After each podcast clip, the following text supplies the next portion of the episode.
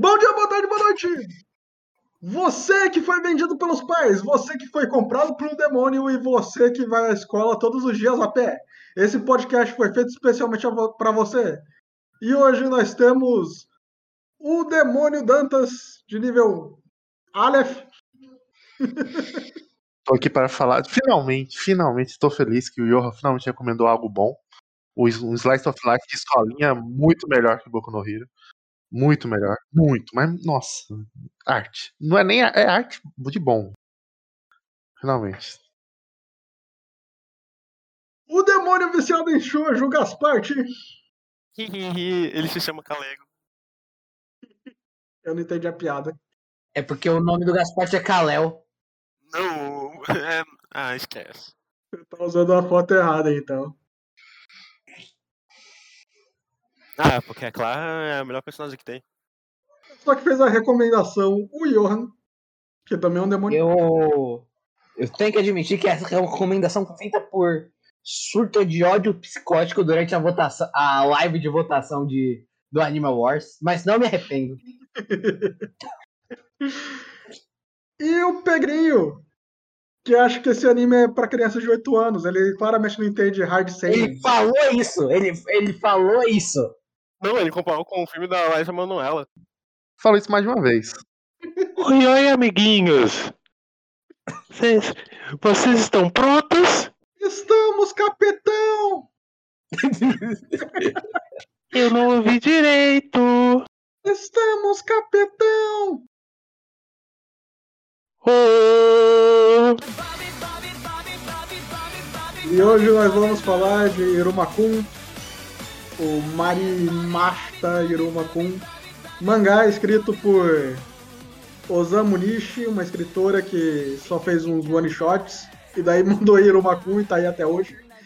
Que sai na Shonen Shonen Champion desde 2016? Por aí. Eu tô vendo aqui, ele começou 2017, mar... 2 de março de 2017. É bom que o, o, Johan, o Johan indica, o Johan é o fã, ele não sabe quando começou a sair. Pô, eu, ele não sabe onde Pedrinho, Pedrinho, sair. Eu peguei, eu li o mangá todo em um dia mês passado. E não sabe quando começou, não sabe onde que sai. Você que é o grande fã indicador de Irumakun, diz aí por que, que as pessoas deveriam ler Irumakun, do que se trata Irumakun. Então, Irumakun é um anime sobre um garoto que tem dois pais que eles sempre estão atrás da maneira mais fácil de fazer dinheiro. E qual é a maneira mais fácil de fazer dinheiro? Obviamente a escravidão infantil. Então eles botam o filho para trabalhar em, em, trabalhos extremamente perigosos, sem nenhuma condição de sobrevivência, e ganham com isso enquanto o filho não ganha nada, nem mesmo moradia com eles. Daí a, o ápice disso foi que vendeu ele pra um demônio e o demônio adotou ele como neto e ele mima o cara com o neto, o Iruma. E o Iruma merece porque ele é o melhor ser humano do mundo. Sim, sim. Inclusive eu acho engraçado isso, porque se eles quisessem fazer dinheiro com escravidão infantil, eles teriam mais filhos, né? Sim, eles pensaram nisso, eles são muito burros. Sim. Inclusive, é, profissões extremamente perigosas, tipo ser assistente de mangaká. Essa parte foi engraçada. Alto risco. É a, é a mais alto grave. risco. Porra, é, é, muito, Sukiyaki, ele já foi, ele, ele já trabalhou num navio pesqueiro. Não passa nem perto do risco. A primeira cena do anime é ele levando um atum na cara. É muito risco, mas nenhum lucro. É incrível. É, porque os pais dele roubam todo o lucro. É, e, e, também ele trabalhou num show cancelado. Tem coisa mais horrível do que isso? Não foi cancelado, tem é. 28 volumes da estante dela. É, é parece que ele. É, é, até que bem sucesso. pessoalmente, na minha opinião de leitor de A gente pode até argumentar que era um shoujo que deveria ter sido cancelado. Mas Pô, eu não sei como foi, não foi. Tudo, tudo que ele mostra é um show genericaço. Por isso que é maravilhoso, Johan. Por isso que faz sucesso. Entendi.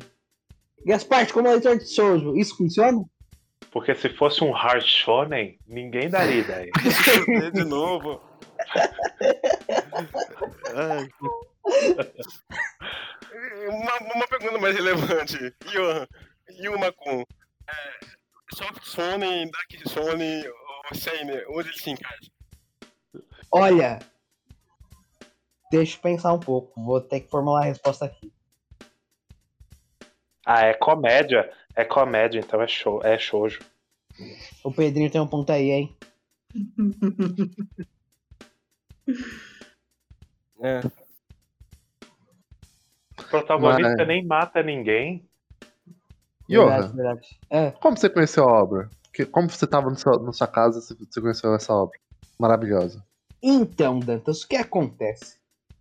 É, dependendo do meu trabalho, eu tenho dias com muito tempo livre ou dias com nenhum tempo livre.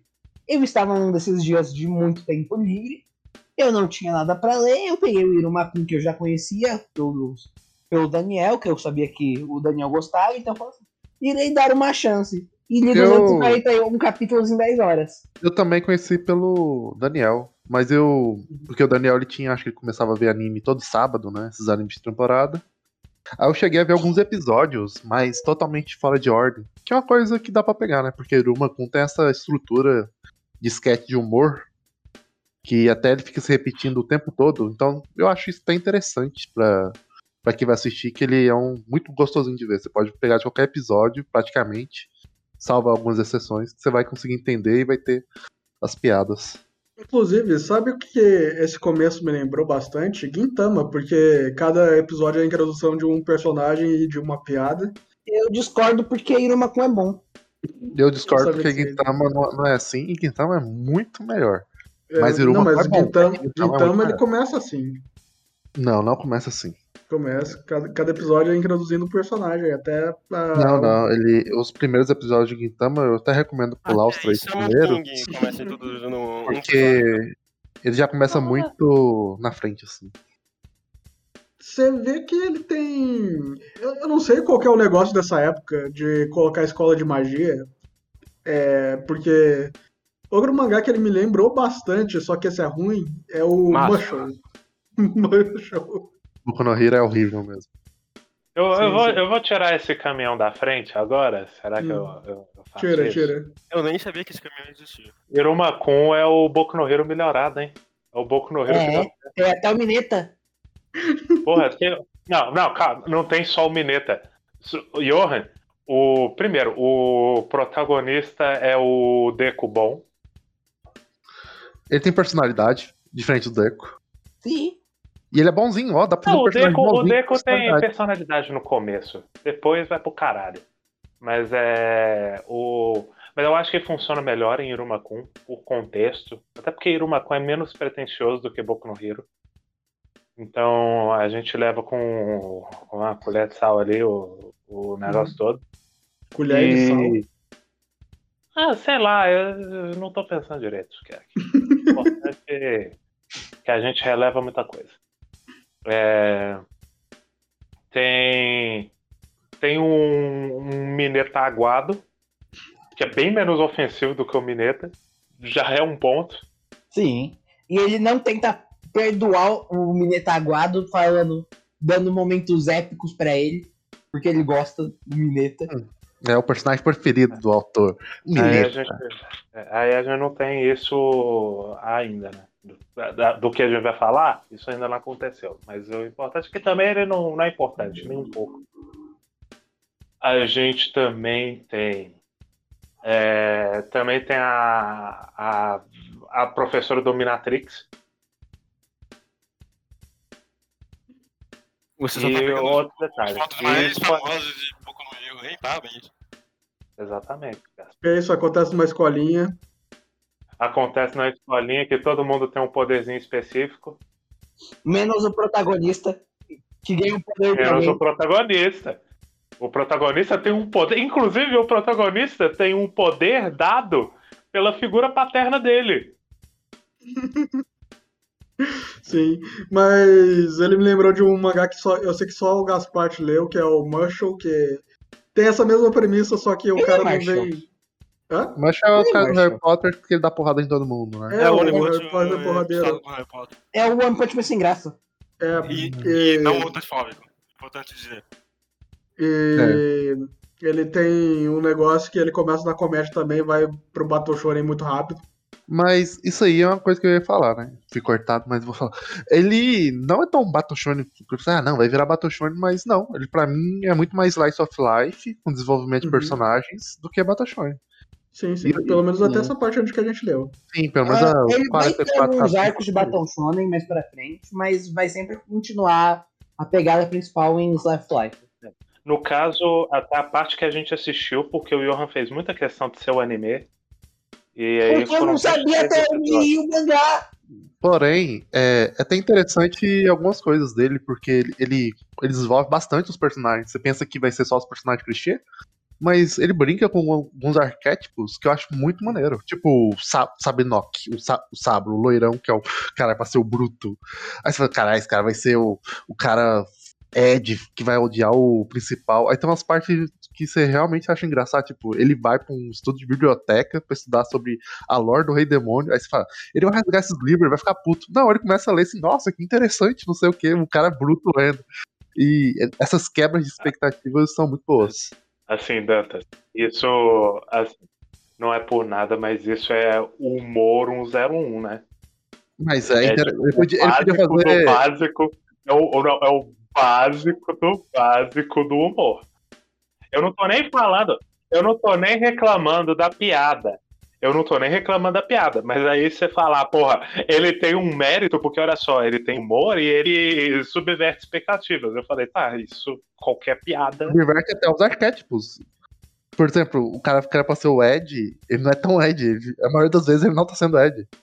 Ele é muito É, que ele- o, é o que o Dantas está falando, é que o, o arquetipo do personagem, ele é muito a cara de ser um Bakugou da vida, que ele só vai gritar e quer meter a porrada, mas ele, ele é adaptativo a outras situações.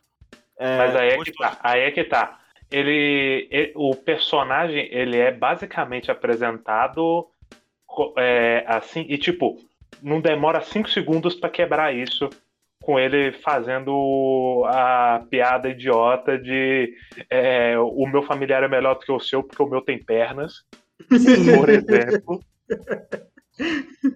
Sabe? Então a gente já vê de cara que ele é, ele é um, um idiota com autoconfiança. É só isso. E, e- e o contexto também não te leva a acreditar que ele vai ser um personagem Ed. Ed não. Eu acho que não sei o termo certo. Cusão, um bully, qualquer coisa É. que seja parte. Não, não parece. Ele, inclusive, a primeira aparição dele é tipo ele mostrando que ele não precisava desviar das armadilhas Sim. porque ele só- Não feriram o corpo dele. Exatamente. Então, é, Bom, de cara, antes não, não dá nem pra quebrar a expectativa direito, porque ele já é apresentado como um, um bobalhão. Uhum. Não E quem não, é nesse, quem não é nesse anime, um bobalhão? Todo Ninguém. mundo, to- todo mundo tem piada de. É, não, esse cara é muito burro. Eu acho que o Alper é. Não, o Ópera, ele é bobalhão também. A própria Amélie não tem isso. Ela tem, ela tem. É, Não, ela tem a piada de quebrar a seriedade com. a- Ela é pujoshi, mas ela não é burra. Não Ah, tem mas nenhum ela é momento. burra pra ela- às ela- vezes. Tem alguns momentos, cara, que é, sim. tá fazendo engraçado. Mas aquele momento onde que o, no festival eles estão se divertindo, daí o Iruma fala, eu tenho orgulho dos, meus- dos meus dois pais, daí o Ópera fica. Bom demais. Não, e o ópera é tipo um cavalo, né? Quando tá nervoso, as orelhinhas pra baixo, quando tá feliz, em pé. Sim, sim. Quando vai treinar o Iruma pra o dodgeball. Queimado. Mas teoricamente é como um gato. Não, o cavalo faz isso também. Mas é, Eu acho que ele era o ser gato, né? fala que é como um gato. É, eu acho que ele era. pega- O negócio dele é que era um gato, mas não sei. Pode ser um cavalo também. Não, eles É. falam. O Iruma fala literalmente que ele é um gato. Ok, não. Pode ser. têm um rabinho de gato, Dantas. Ok, pode ser. Orelhinha cara. de gato. Foi só. Eu gosto de como todos os personagens até aqui são bem carismáticos, tirando um específico que a gente andou discutindo. Mas vamos pro começo. Como é um negócio esquético, é meio difícil falar de forma linear, mesmo que Sim. aconteça que ele esteja realmente contando uma história ali. Eu não acho tão difícil, não. Eu acho que tem razoável linearidade nessa parte. Então- de então. Eu acho que só em questão de apresentação de personagens e arcos em específico, como o primeiro teste, a queimada e o festival, que a gente vai falar, que eu consigo traçar uma sequência. Capítulo por capítulo é meio difícil pra mim. Sim, é tão tal que o anime, o anime às vezes ele, por exemplo, pega coisas e coloca lá na frente, coloca lá atrás, diferente do É, o mangá. anime, ele, ele, ele se aproveita dessa não linearidade da história. Sim, Uhum. e não faz É, muita eu- diferença ali, na verdade. Mas eu, eu, eu só vi o anime. E assim, a minha sensação honesta é uma sensação de progressão narrativa, por incrível que Uhum. pareça. É uma progressão narrativa light, não é como se tivesse um, uma grande trama sendo construída, mas Sim. a sensação é efetiva de um desenvolvimento principalmente da imagem pública do Iruma na escola. E das relações com os amigos. E da criação da autoestima dele, que apesar de ele ser uma pessoa muito bondosa, ele também não tinha muita au- autoestima. É porque ele não teve convivência na sociedade, Skiak. Sim. Ele Não, convivência ele teve. O ponto é que ele tá- sempre. A convivência dele sempre foi sendo feito de gato sapato pelos próprios pais. Então ele nunca construiu uma autoestima. Uhum. É ator Honda de Footback. De, de Footback. Uma coisa interessante é que não é igual aquele personagem que não vai te mostrar um progresso, tipo o Iruma do começo e o Iruma do final. O Iruma do final é proativo pra fazer as Sim, coisas. sim, bastante, bastante. Ele realmente se empenha. Eu não E- vou dizer que do final, eu acho que ele é proativo desde o começo. O ponto é que a, a questão dele é que ele começa tendo medo porque ele tá num ambiente completamente diferente que ele ainda precisa conhecer.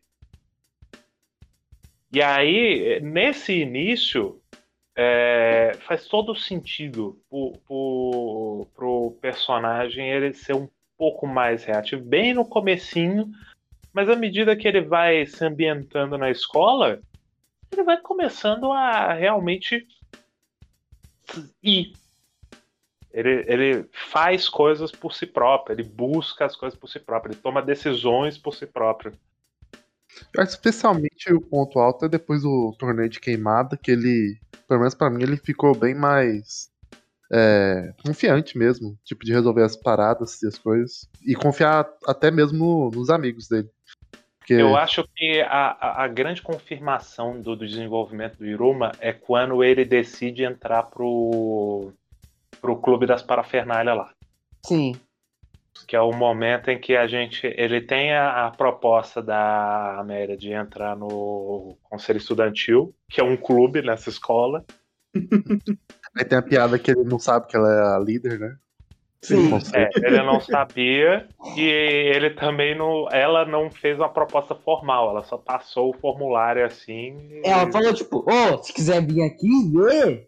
E depois, meu Deus, porque ele é otário. É, ela deu pro, no caso ela ofereceu assim pro grupinho, quem pegou foi o Asmodeus, porque ele é o secretário do Iruma, né?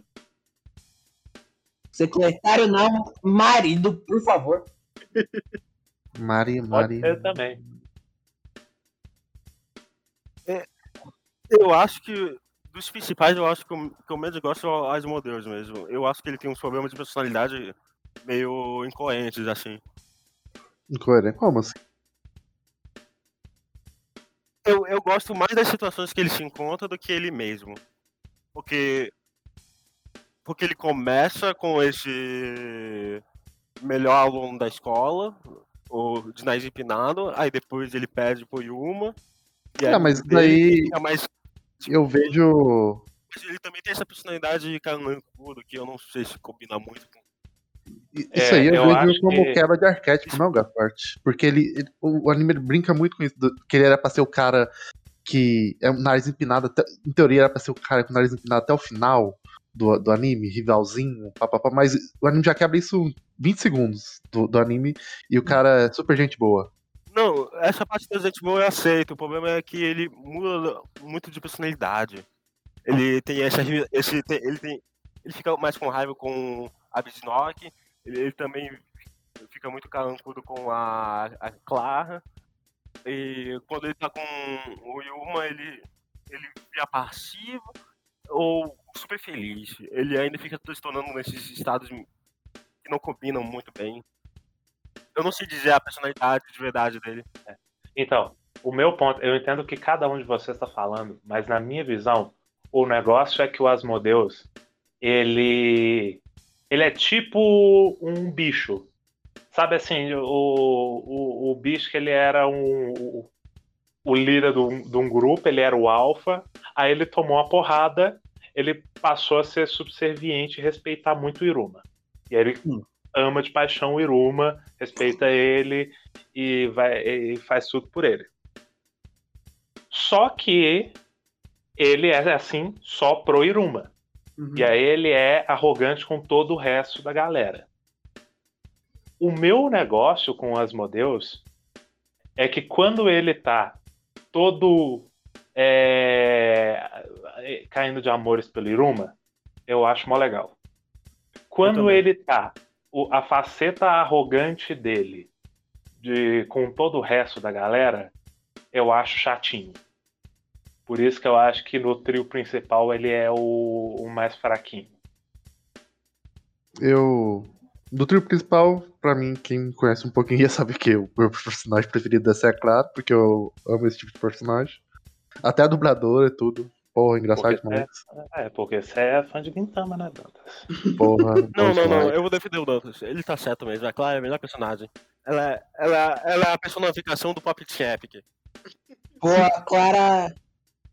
Eu, eu gosto muito da Clara porque ela tem, tipo, dois neurônios. Porra, bom demais, gente. Ela tem dois neurônios e os dois são filhos da puta. Eu gosto da Clara, mas pra mim não tem nem competição. A Amélia é de longe a melhor personagem do anime. A Clara é literalmente a personagem mais engraçada. Tipo assim, o Iruma ela triste, oh, eu tirei o meu, meu rank tá baixo. Ela, haha, você é meu escravo, não sei o que. Porra, bom demais. O, É. E isso, é- isso serve até pra fazer o contraste com o Asmodeus, né? É um que. Enquanto o Asmodeus é, sempre vai, vai defender o Iruma, a Clara também vai defender porque é amigo, mas ela vai tirar muito sarro. e ela vai tirar sarro de todo mundo. É, eu gosto muito da, daquele capítulo do, da aula de sedução, que a Clara, a professora fala, ah não, você tem que fazer uma pose pra seduzir. Daí a Clara fala, tá bom, beleza. Daí ela faz um coração com a mão, porque coração é sinal de amor. É muito idiota. Não, e a família dela é engraçada. Ah, ela quase fez um Deb ali. Eu gosto que os dois pais dela estão vivos. Porque foda-se. E quando aparece a família da Clara, que todo mundo é completamente imbecil que nem ela, também é muito bom. Sim. Sim, ela. Eu achei que, eu achei que eles iam fazer um mecha lá, eu, eu já ia bater palma. Eu gosto muito das interações da, da Clara com a família.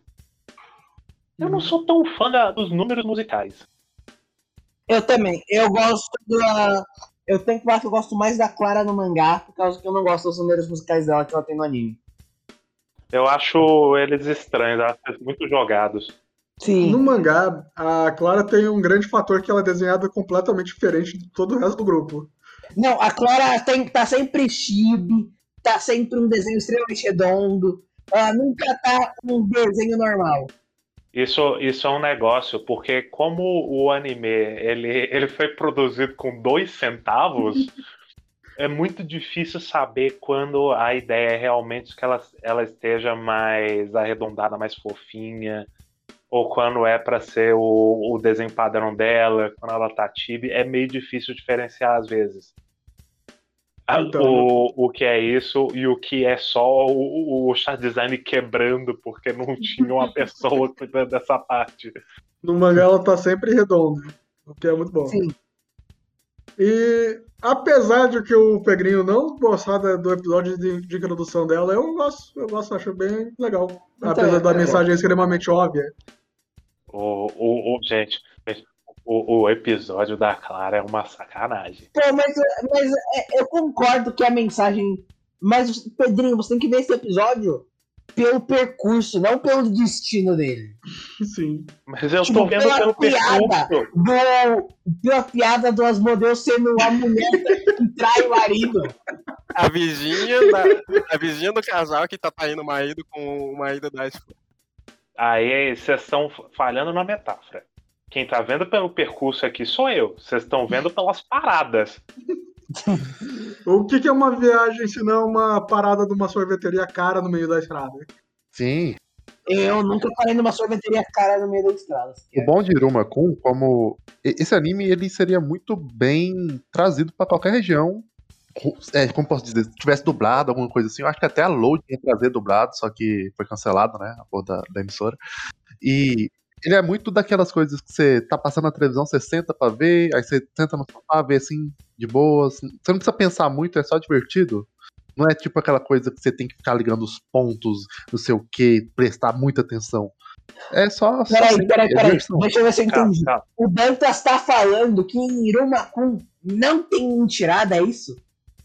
Não, não tem mentirada, é só, só arte, é só coisa boa. É, e ele. É, e Irumakun é anime de sentir, não de pensar. Exatamente. Exatamente, exatamente. É ver, Exatamente. não é anime de ver pensando com a cabeça, mas sim com o coração.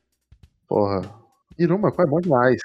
Parada, a minha parada é que assim, eu tenho meus problemas com o começo de Irumakun, porque ele começa muito bobo. Tipo assim, o primeiro episódio eu acho ok. Aí vai lá, tipo, uma série de episódios que eu acho eles muito bobinhos e muito. Eu não sei se é por conta da produção extremamente vagabunda. Gente, pega pra ver o, os episódio inicial de Irumakun. É assustador o quanto tá mal feito, bicho. É impressionante. E aí eu tô vendo o negócio e eu acho eles mu- muito sem graça no geral, com alguns momentos de piada que são legaisinhas, mas eu não tô no clima porque o, o resto tava muito sem graça. E eu tava vendo na obrigação até chegar a MVP, que é a Amélia. que ela é boa demais. Caramba. É, antes da Amélia tem o Galego, que Nossa, também é mano. outro personagem muito bom, principalmente na o dublagem dele. pintinho. Galego? o... O cara. Calego. Galego, é. Galego. Tô- Então, eu não gosto, eu, eu- nem dele eu gostava muito. Que mentira! A gente viu um episódio de introdução. Quando ele foi invocado, o Pedrinho morreu de rir aqui. O que é que tava Não. É engraçado, o, a, é que não eu tô falando, são momentos, mas dele no geral eu não tava achando muito legal ainda não. Porra, eu acho que o anime fez você rir, já, já vale demais. Porra. Não, mas aí, aí é aquele negócio, Dantas, eu, eu me fez rir. São 20 minutos de episódio, me fez rir por dois, aí 18 minutos de chatice. Eu, porra. Nossa, achei chato. Eu não achei ele chato. Ah, que os primeiros episódios eu tava achando chatinhos. Eu, eu acho Yuma um anime relaxante. Assim. Depois ele me fisgou. Aí eu comecei a achar realmente gostosinho de ver. Quando o Calego aparece como pintinho de novo na parte onde que eles estão ensinando a, a brincar com os pets. é bom demais. Eu, eu não gosto que ele é um pintinho, inclusive. Eu preferia que ele fo- fosse ele mesmo. Porque ia ser muito mais legal ele com Mas aí a piada dele no, no episódio do, do Pet não ia funcionar. É, porque Ah, Não funcionou, Porque né? é- A é do- piada é é do- meio funcionou. bosta. é a do Que- Ah, você tá morto por dentro, Pedrinho. Você não sabe o que você tá falando. Sai daqui. Diabo. Diabo. O Iruma atacando o frisbee. E ele indo caminhando. Não, não, não. O melhor desse, o melhor desse episódio é a Clara. A Clara é a estrela desse episódio do Pet. Ela Concordo. foi domada pelo pet. eu pensei, sem, sem sacanagem, sem sacanagem, quando eu vi a cena do, free, do Pet jogando frisbee pra ela, a, a frase que me veio à cabeça foi Puta que pariu, é o poste mijando no cachorro mesmo, né? Então, no mangá, é, eu não sei se vocês perceberam, mas nesse capítulo, Eu a não vi mangá. ela não Eu vou tem falas, ela só faz que- barulho de animal. Sim. Ela tava de boa. Eu pedi, eu pedi os, os lados. Mas eu. Mas aí tá, vai indo nessa toada assim, e eu acho Irumakun, esse começo dele muito infantil e muito bobinho, bem, bem sem gracinha no começo. Talvez seja melhor no mangá. No anime realmente não, não funcionou pra mim. Então, o mangá é mais Até bonito, mas é chega no- mesmo. Mas aí formas diferentes de apresentar muda a percepção do conteúdo, né, Johan? Eu, eu não eu acho que ele chegou bem é legal. Ah, Eu gosto- não acho tem, infantil, tem não. níveis, Tá tem níveis diferentes pra coisa. Tem, Eu tem não tô níveis- nessa vibe sem psicológico de Ed sangue, não. Se o anime for Eu divertido. não tô, eu também É. não tava. Então o Dantas ele gosta só de um limite. Jackson, né? Não, eu achei É, divertido, tá não tudo- achei chato. Ah, não, Mas pra eu ri. tudo tem limite. Pra tudo tem limite. chato. Quando, quando no episódio da Clara a gente tem o episódio que é assim, a Clara, gente, é a menina que ela é solitária. E ela quer muito amiguinhos pra quê? Pra brincar. E aí tem o Iruma e o, o Asmodeus, eles vão brincar com a Clara. Só que a Clara, ela, como ela é inocente e ela tem baixa autoestima, tem os moleque da escola que eles são tipo bullies e o que que eles fazem? Eles fingem que eles vão brincar com a Clara para ela dar refrigerante para eles. Aí tem um momento em que a Clara tá passando e os moleques estão comentando que na verdade o grupo do Iruma só tá com ela para abusar da boa vontade, para ela fazer coisas para eles. Aí a Clara chega pro pro Iruma e faz um monte de coisinhas para ele e o Iruma fala: "Não, Clara, não precisa disso. Eu brinco com você porque eu gosto". Bom demais, bom demais. Aí eu, gente, E daí ela mete uma máquina de refrigerante na cabeça dos bullies. Bom demais. seria bom demais se eu tivesse cinco anos. Aí ela dá um pulão, tinha, tinha uma máquina de refrigerante e dá na cabeça do moleque. É, mas eu entendo o capítulo ser mais bobo e infantil, porque a Clara é assim. É o capítulo da Clara.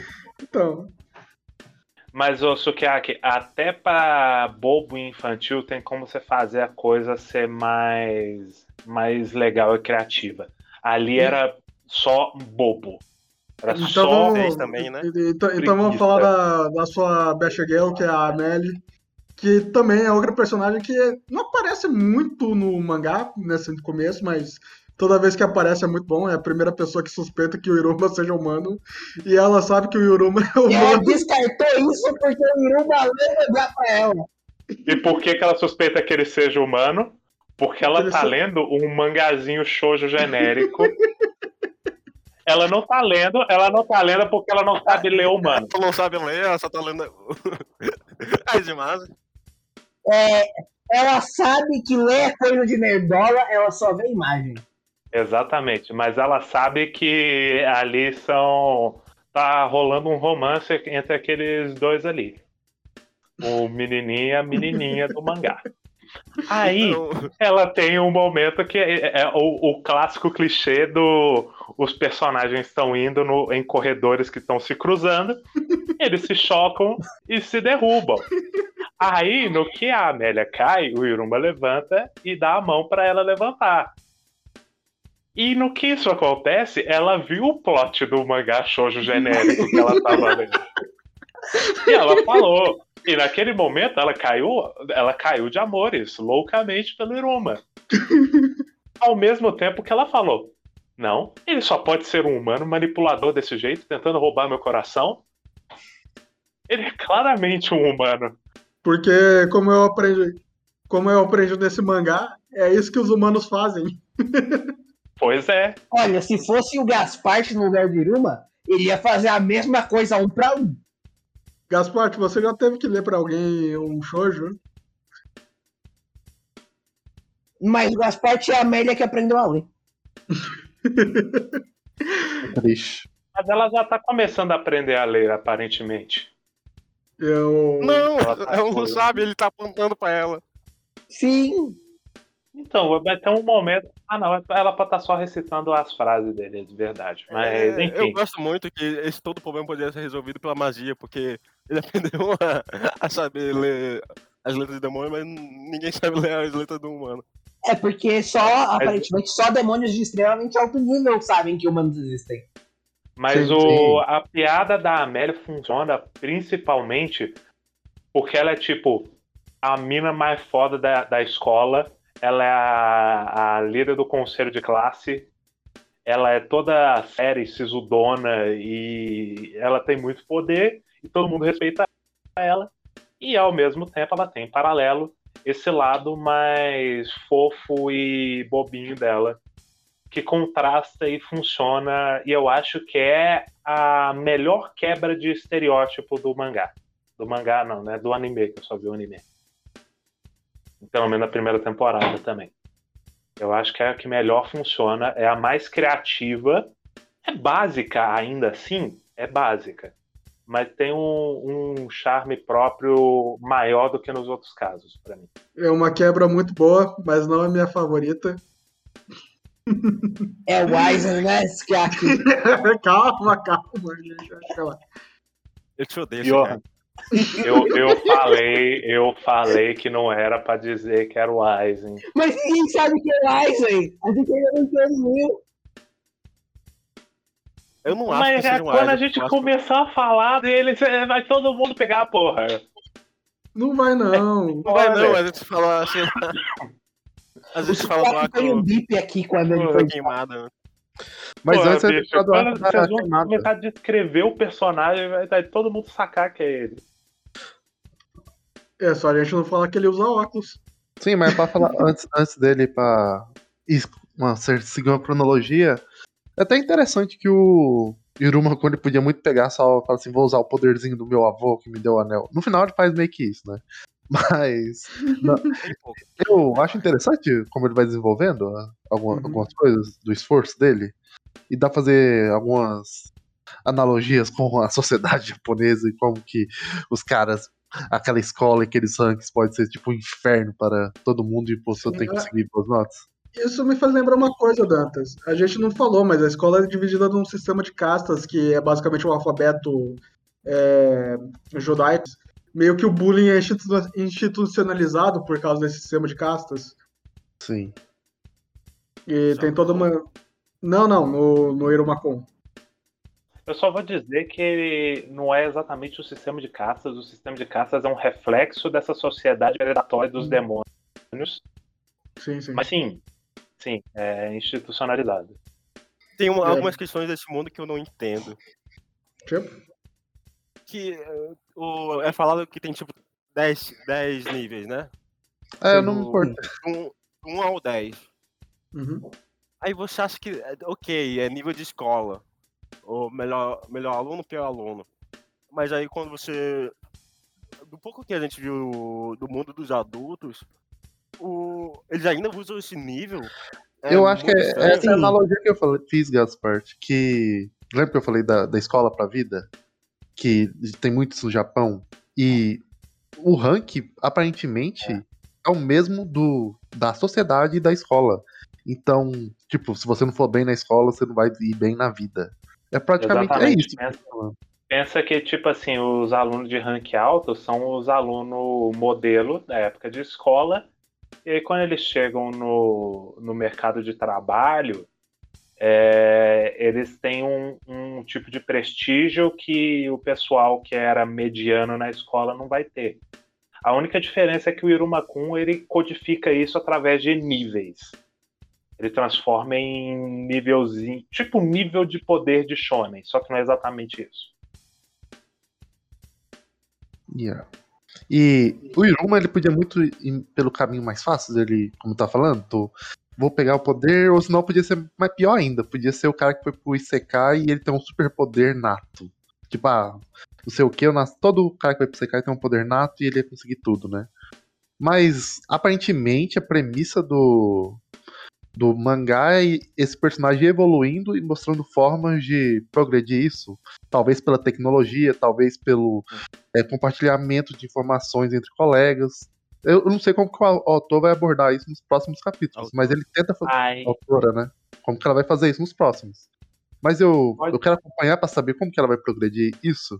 Qual que vai ser os elementos que ela vai colocar na história para mostrar essa progressão. Ou Vai ser um se ela Battle fizer- Shonen. Se ela fizer só um Então. Battle Shonen do cara pegar o poder do avô de- dele e ficar o mais fodão, eu acho que vai ficar muito, muito ruim. Ele tinha que ter algo a então, aí mais. é que tá. Eu, eu, eu não, não cheguei ainda na parte Battle Shonen de Irumakun. Até o momento, tudo que eu vi, que é os 23 episódios iniciais do anime, Irumakun tem basicamente nada de Battle Shonen. E, e isso possibilita que o Iruma se prove não através do, da força, do poder, mas da capacidade dele, de capacidades que seres humanos comuns têm. Então, pela intuição dele, pela capacidade de empatia dele, do carisma que ele tem de trazer pessoas para perto, de fazer amigos. É muito mais as habilidades sociais dele. Mas aí a, o Iruma se prova muito mais através das habilidades sociais, a capacidade dele de empatizar com os outros, do que por poderzinho de shonen. E isso só é possível porque tem essa pegada muito mais slice of life de comédia do que de Battle Shonen. No momento em que virar um Battle Shonen e, e os personagens tiverem que trocar porrada, é possível que isso se perca um pouco e vai ser uma pena. Porque alguns dos melhores momentos de Iruma Kun envolvem justamente o Iruma tendo essa capacidade de lidar com as pessoas. Concordo. Eu, eu, mas ele, ele me, me atiçou essa curiosidade pra ver o que, que ele vai fazer nos, nos negócios. Quer, queria falar alguma coisa, Sukiaki? Você tava sobre os rankings, escola? Não, não, eu não queria falar não, mas então a gente pode começar o primeiro grande arco do mangá, né? Que é... antes, antes da gente ir para isso, só comentar um pouco, já, para já deixar meio sempre preparado, que eu acho que essa questão dos rankings, ela não, ela é algo profundamente temático em Iruma Kun. É tipo, faz parte de coisas que ele claramente quer comentar assim. Às vezes ele não exatamente faz da melhor maneira. E ele também não chega a comentar em certas partes, eu percebo isso. Eu sinto que a autora tem um pouco de receio de falar um pouco mais sobre isso. Então, eu acho que ele não, ele não tá indo. Ele não tá indo 100% na temática Sim, ainda. sim. Eu, eu ainda acho que elementos de construção de mundo não estão sendo diretamente ligados à temática. Então, eu acho que no arco. Quando ele entra no arco sério, essa questão que é só um elemento banal de construção de mundo, que eu tava encarando dessa maneira, vira realmente temática. Eu Uhum. ainda acho que nem 100%, porque essa parte tem alguns problemas. É, mas eu. é, Então, tem, eu tenho meus problemas com ela, eu vou comentar sobre isso, mas eu acho que é profundamente temático e parte da questão é justamente a capacidade do Iruma de. De pela, até pela resiliência dele lidar com essas coisas e de ajudar os outros a lidar também. Sabe, eu, o, o Johan, o Johan, ele vai pegar mais do que eu tô falando, mas sabe Ah. que o Yuma, essa série me lembra mais do que Boku no Hero, O quê? qualquer outra coisa. Comissão, né? E Tem de comissão. É, ele é bem inspirado em comissão. De vida escolar, conhecer gente... Conhecer gente peculiar e. Talvez em. Eu goste mais de Irumakun do que Comissão nesse, nesse sentido, mas ele sim se inspira bastante em Comissão. Eu, eu não sei se é justo comparar totalmente, porque Yaomanku tem outros elementos e comissão é 100% na comédia e às vezes no drama. Só que o drama de Comissão é horrível. Eu acho pegadas razoavelmente diferentes. Tá dando, eles são tipo os best boys, que eles sempre tentam ajudar todo mundo, sempre tentam se comunicar com todo mundo, né? Eles não Sim. jogam. Apesar de que eu acho que o, o Iruma é mais relacionado. É que eu também. Eu conheço muito pouco de comissão. Eu vi literalmente o primeiro episódio do anime. Eu nem peguei pra ler o mangá ainda, apesar de eu ter vontade. Mas do que eu vi de ambos, o Iruma é mais identificável, ele é mais gostável. Mas vamos então falar do primeiro arco do. Da queimada. Queimado. Handball. Eu, Queimada. eu, que- eu queria falar rapidinho É. dos testes lá. É, muito bom o final, onde os dois estão sentados no cantinho. o Shabok e o Yuma. Eles tentam, foi, foi engraçado. Eu gosto E colocando a mão na coruja osciletora. Sim. Eu acho essa piada bem Nossa. idiota, mas boa. É, eu, eu tenho que falar, eu sinto um pouco de preguiça dessas piadas de texto, né? De- Referencial do, de Harry Potter? não, de tocadilho. É, Essa da coruja é um tocadilho E o, o nome da coisa significa também sacola. Aí ela é uma coisa sacola. Tá, mas Sim. ela funciona muito bem visualmente, isso que importa. Eu É, acho engraçado. É, e o Iroma Problema o anel que é do. depois. O, e o, aí o Iroma tira o anel que tem o poder do vô dele. Sim, é o anel que claramente o avô dele colocou ali. É, é, Sim. o, o, o mangá e tanto o anime, ele vai deixar essas pistinhas que o, o avô dele tá por trás de tudo ali pra ajudar o Sim. Iruma. Que é o grande Mastermind. É nepotismo, exatamente essa parte. É só Nepotismo da muito bem. Nepotismo do bem, né? Tô- É, mas daí entra no primeiro grande arco, que é a queimada, que é muito bom, que ele vai se preparando para o jogo. Não é um O- grande arco, né, Sukiyaki? É, Não. um. É pra É o- Iruma, o que que é? é No mangá é tipo o, um- tipo um primeiro plot point, assim. Sim, sim. Que o Iroma, ele. A gente não falou, mas quando ele tava com a Millie, ele. Velho. Ela perguntou, tá, mas você não tem nenhuma ambição, você não quer nada da vida, não? Qual que é o seu sonho? E Sim. falou, é verdade, pô, eu nunca penso em mim mesmo, né? Daí, daí ele chega à conclusão, não, vou subir de ranking aqui, depois eu vejo o que eu faço no Mas futuro. isso que é, que é o que acontece quando você tem 14 anos e está tentando não ser comido vivo por um urso. Eu acho que, no- na verdade, não é nem isso. É tipo, mais fazendo até analogia mesmo com vestibular. Tipo, você nem sabe que curso você quer escolher. Mas você sabe que você tem que tirar boas notas. Então, você sabe que você. Você sabe que você quer da sua vida? Não. Mas eu tenho que subir meu ranking. É, é, ti- é isso. Eu acho que todas essas coisas estão ali. É tipo, Uhum. é uma. É, é uma lei. Todas são leituras possíveis, o que torna esse momento muito interessante e muito rico. Por isso que eu gosto da Amélia. Tipo assim, ela tem a piada dela, ela é muito boa, mas ela é uma das figuras mais ativamente importantes no desenvolvimento do Iruma. E, e de certa forma, do, a, a dinâmica deles é muito boa, enfim, mas o, a questão é que esse momento do Iruma, ele pode ser lido como essa questão de vestibular, mas também pode ser lido de maneira um pouco mais literal, olhando para a vida do Iruma e vendo como ele é um, ele foi um personagem que ele foi privado, né, de, de direitos e de autoestima a vida inteira dele. Então ele só olha para si mesmo como um- uma criatura meio subserviente e aí alguém chega pra ele e fala: "Tá, mas o que você quer para você?" Porque ele fala, ele tem um momento, é, acho que ele fala que ele quer ajudar todo mundo. Aí ela fala: "Isso não é um objetivo, isso é Isso não é uma um- ambição. Isso não é uma ambição, isso é um Um ideal. Um ideal é um ideal. Sim, são coisas diferentes. Ela fala o que você quer pra você, qual a sua ambição. E isso é um momento interessante, porque é o Iruma refletindo sobre si mesmo e vendo que agora ele tem a oportunidade de realmente viver por ele próprio. Também ajudando os outros, tanto que ela não desqualifica o ideal dele, ela só fala, é outra coisa, não foi o que eu perguntei. E aí o Iruma passa a se perguntar sobre isso, ele busca uma ambição.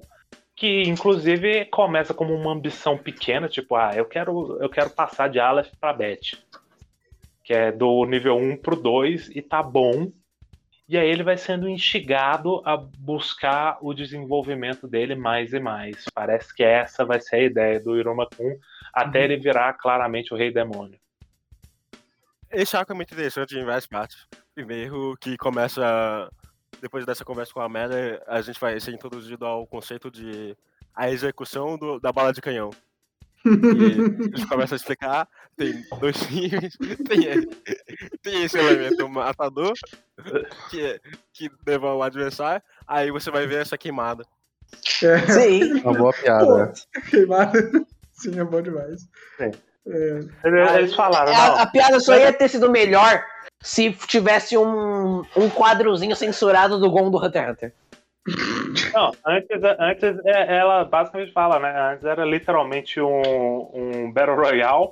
Aí a gente falou, não, tava, tava matando muita gente. A gente falou, vamos mudar? Vamos fazer queimado? Aí eles falam, não, vamos fazer queimado. Melhor. Aí, aí tem, parte, tem muitas partes que eu gosto aqui.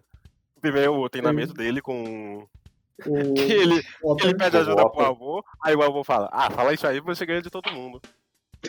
Aí ele fala, não, eu quero jogar sério, eu quero ir com o meu esforço. Aí ele começa o confinamento com ópia, e eu não Eu, tem entendi uma parte que eu bem. gosto demais. Tem uma parte que eu amo nessa parte que é, é aquele clichê de animes brucutu, tipo, que, que o tempo passa pelo seu crescimento de cabelo. Tipo o filme do Chuck Norris, você sabe que passou o tempo pelo tamanho da barba, que ele, ele começa sem barba e Não, mas começa a ali. Mas é o cabelo, o, no caso. mas o Dantas, o cabelo dele não cresce. O ponto é que o cabelo dele é grande ele amarra. Ah, Sim. pra mim, pra mim cresceu e eu falei, caralho, bom demais. É, pra mim eu tô com dantas nessa. O cabelo dele cresceu. Não, não. Ele, ele- é, tá, tanto que depois ele solta tá igual. A questão é que ele usa o cabelo preso. É que ele É. cortou depois, Pedrinho. Pra, pra mim, eu- o meu retcon é que o cabelo cresceu como filmes de comédia. Filmes de comédia. Ou filmes querendo ser muito sério de Brucutu, que o tempo passa Que bom que, que bom que você gostou, Dantas, mas desculpa estragar. a- Não é. A parte que eu gosto é que ele, vê, ele fica com o olho do Hinata de Haikyuu, ele fica muito sério jogando. Ah, Aí sim. tem- Aí tem essa parte do treinamento do Ópia, que é, é uma boa construção de personagem. Como ele vai de um ponto A de um ponto B. E também dá um a- pouquinho de foco no ópera, que não é um personagem muito presente na obra, né? Não é apesar de ele sempre estar lá. mas eu gosto muito dele. Ele E- é assim, ele é presente, ele não é muito trabalhado, né? Ele tá Ele- lá ele não muito é- mais pela presença do que realmente interagindo. É porque Uhum. fa- faz relativo sentido porque ele é um mordomo, né? Ele tá lá pra, pra servir. Pra Deus, fazer mordomias. E Aí tem a partida. sim, que os dois times, é, o time do do Az- Azazel e o time do Iruma, primeira vez que eles As modelos. As As modelos, isso, as Mas já- modelos, É, mas ele, é, o apelido dele é As As. Asas. Alice. E Mas é por causa que a Clara não tem neurônio suficiente pra processar a palavra as modelos. E eu, eu gosto como todo mundo é eliminado extremamente rápido e só sobra os dois. Sim. Eu gosto. Eu gosto, eu gosto da, do amor do, é do, do cara loiro jogando a, a bola no Asmodeus e ele só rebate no foda-se. Sim, O cara usa o negócio mais. bom demais. Ele só dá tipo. Ah. E ele tá lá pensando, porra, como, como eu vou fazer pra entregar o jogo pro Iruma? É, é, é muito bom. Que daí o Iruma fala, não precisa, joga sério, e o Iruma ganha. Não, o Iruma não fala. ele- ele não fala. Ele, ele chega a essa conclusão sozinho. Eu tenho quase certeza que ele falava, mas. Ele não fala Não, Não, não, é não. quem, Os fa- modelos quem chega a essa conclusão é modelos. É, Que- é, ele- Ele sozinho olha pro ele. Iruma e ele vê que o Iruma tá sério e ele pensa no treinamento do Iruma e todo o esforço dele. Ele falou: Não, eu tenho que respeitar o meu amigo. Eu vou, eu vou ir com o máximo que eu tenho. Exatamente. Aí ele pede ele logo esse reconhecimento.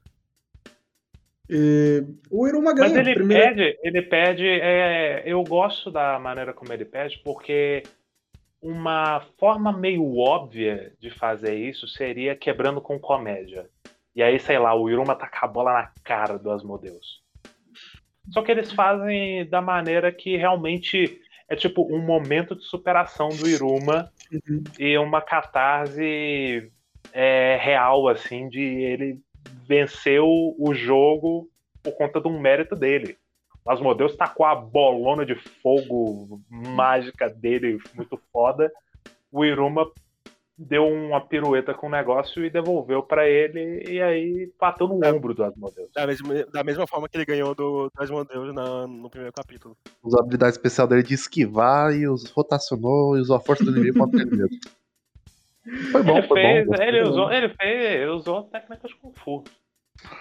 Exatamente. É, Eu, eu- só pra falar pro. O anime tem uma parte que. Eu acho que é nessa parte do, do, do Red Bull. Que ele, ele é muito repetitivo, né? O, Uhum. o anime, de vendo o mangá. Que ele fala assim: Eu sei que falamos mil vezes, mas o Iruma não consegue mesmo dizendo. Tem, tem uma parte que eu só, só acho bom demais. O próprio anime reconhece que ele fica se repetindo sem parar. Ah, não sei, que- acho que o Pedrinho não gosta do narrador desse anime. Eu gosto. O narrador pra mim não é problema. Eu, eu acho o narrador o... assim, ele podia ser melhor. Eu acho que falta um uma direção Pô, talvez o narrador mais do Hunter x dramático. Hunter. Tinha que ser tipo isso, tinha que ser mais dramático, mais exagerado. Aquele Ele- narrador o- ele tá muito casualzão assim. O narrador no mangá ele não é frequente, então toda vez que ele aparece eu, estranho um pouco. No anime Sim. ele é razoavelmente frequente. O meu Quase todo é o que episódio. eu tô falando. Eu queria que ele realmente quase fosse mais do dramático. apareceu tipo seis vezes em 40 capítulos. É. Mas eu não tenho muito problema com ele, não. Eu acho okzão, assim. Mas o narrador do Hunter x Hunter você não gosta. Eu, Eu, gosto. Tá maluco? Eu Ah, adoro o não, quem narrador não do gosta é o Hunter x Hunter. Sukiaki. Quem não gosta é o Eu não Sukiaki. gosto. Eu acho, acho insuportável. Ah, você é besta. Você gosta do narrador aqui, Sukiaki?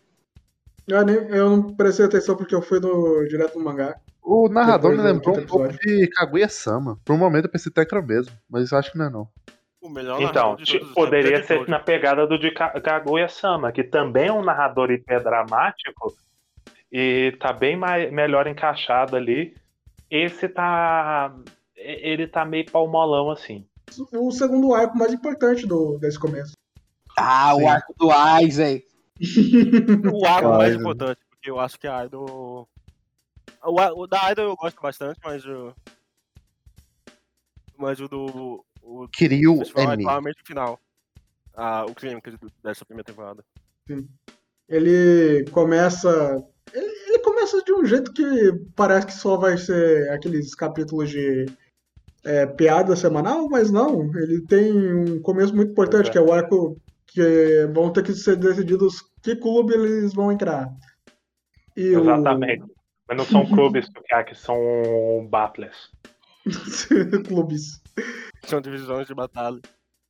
Vocês olham como isso funciona. Exatamente. Mas eles, eles, eles funcionam como clubes de. Tipo clube de anime, de escola de anime. Mas muito mais a sério.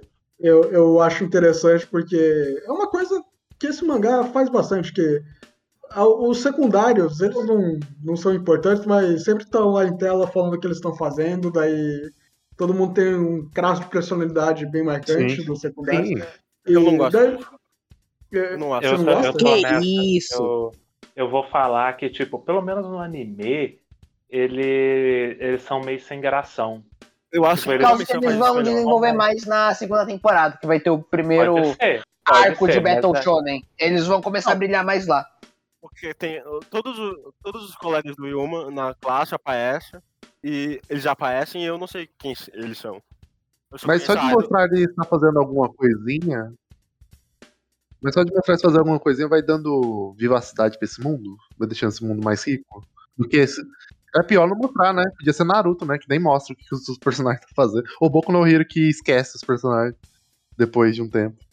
Pô, o Boku no Hero esquece os personagens principais. Mas, honesto, eu vou, eu vou ser bem sincero. Eu não acho justo essa comparação, sinceramente. Eu, são, são animes com muito diferencial entre eles. Sim, sem falar que Naruto faz um pouco mais de sentido, porque como eles são ninjas, eles saem em missões, a gente não vai ficar vendo. o- a gente tá acompanhando o grupo dos protagonistas. Normalmente a gente não vai ficar vendo o que os secundários estão fazendo enquanto os protagonistas estão numa missão na puta que o pariu. Já em, em- já aqui, o que que acontece? Por que que isso pra mim é, é, é ruim? Primeiro que eu tô meio que cagando pra a maior parte dos detalhes de construção de mundo de Irumakun, exceto os que envolvem a temática. Quando tá trabalhando a temática, é legal. Quando é só lore e a sensação de mundo orgânico, pra mim importa muito pouco, até porque é, eu já tenho, já tenho uma lista ok de personagens com quem o Iruma interage na história. O, o grupinho dele, o, né, os dois amigos mais próximos, a Amélia, tem o maluco loiro, e posteriormente vai ter a Idol, tem o avô dele, tem o professor, e tá ok. O resto podia ser figurante, sem design nenhum, sem rosto, e pra mim estaria ok. Porque seria mais Aí tá. objetivo, eu teria É, mais tempo Eu, com os tô- eu personagens que eu concordo gosto. com você, Pedrinho. Só que o que da- o autor vai fazer? Ele vai fazer uma coisa tipo a classe A do Boku no Hero, só que ele Então, vai fazer bem feito. Johan, Ah, eu não tô nem questionando isso. O meu ponto é que até o momento não aconteceu. Ele Sim, sim. teria, ele deveria ter feito o negócio da classe A antes para eu ter uma sensação de que esses personagens são interessantes antes de eu ficar vários momentos com eles tendo tempo de tela. Eu eu acho já que o- nome do tempo de tela deles. É tão curtinho o tempo. É tipo. Não é tão É- curto não, viu, Dantas? Eles têm Não. algumas, eles têm algum razoável tempo de interação, principalmente no anime. É, no mangá Ah. é bem menor, por causa que eles só vão brilhar mesmo agora, agora no primeiro arco do, da segunda temporada, que é o arco da, da sala de aula do rei. Então, é, no mangá eles têm, no máximo, aparecem uma página no capítulo, todo mundo junto, falando o que, que eles estão fazendo e tal. é, e é um design muito esquecível. Eu só lembro da Kuza porque ela é filha da puta. Eu lembro do maluco Que que, é. isso, Tem o arquétipo malandrão Eu- que toda vez que ele aparece some alguma coisa. Eu acho engraçado. Então, então eu, eu tinha certeza que eu lembrava do Malandrão, mas eu percebi que eram dois personagens diferentes. Então, o cara, o cara malandro, ele parece, ele me parecia que ia ser um personagem um pouco mais interessante e talvez um único assim, porque o resto é muito esquecível. Ah, e a menina de óculos, porque a menina de óculos já dá um pouco de. É, a Ah, menina de óculos porque ela parecia tipo olhando pro, pro eu já ia A falar menina de óculos- notícias do Iruma. A minha jogos eu É, pensei que eu tinha um ela- foreshadowing. Eu pensei que ela ia ser humana no começo, porque, porque toda hora fica mostrando ela e ela com a mãozinha assim. Eu, eu, Mas- Não, eu ela achava que eu ela era mais um uma das meninas que tava que gostava do Iroma.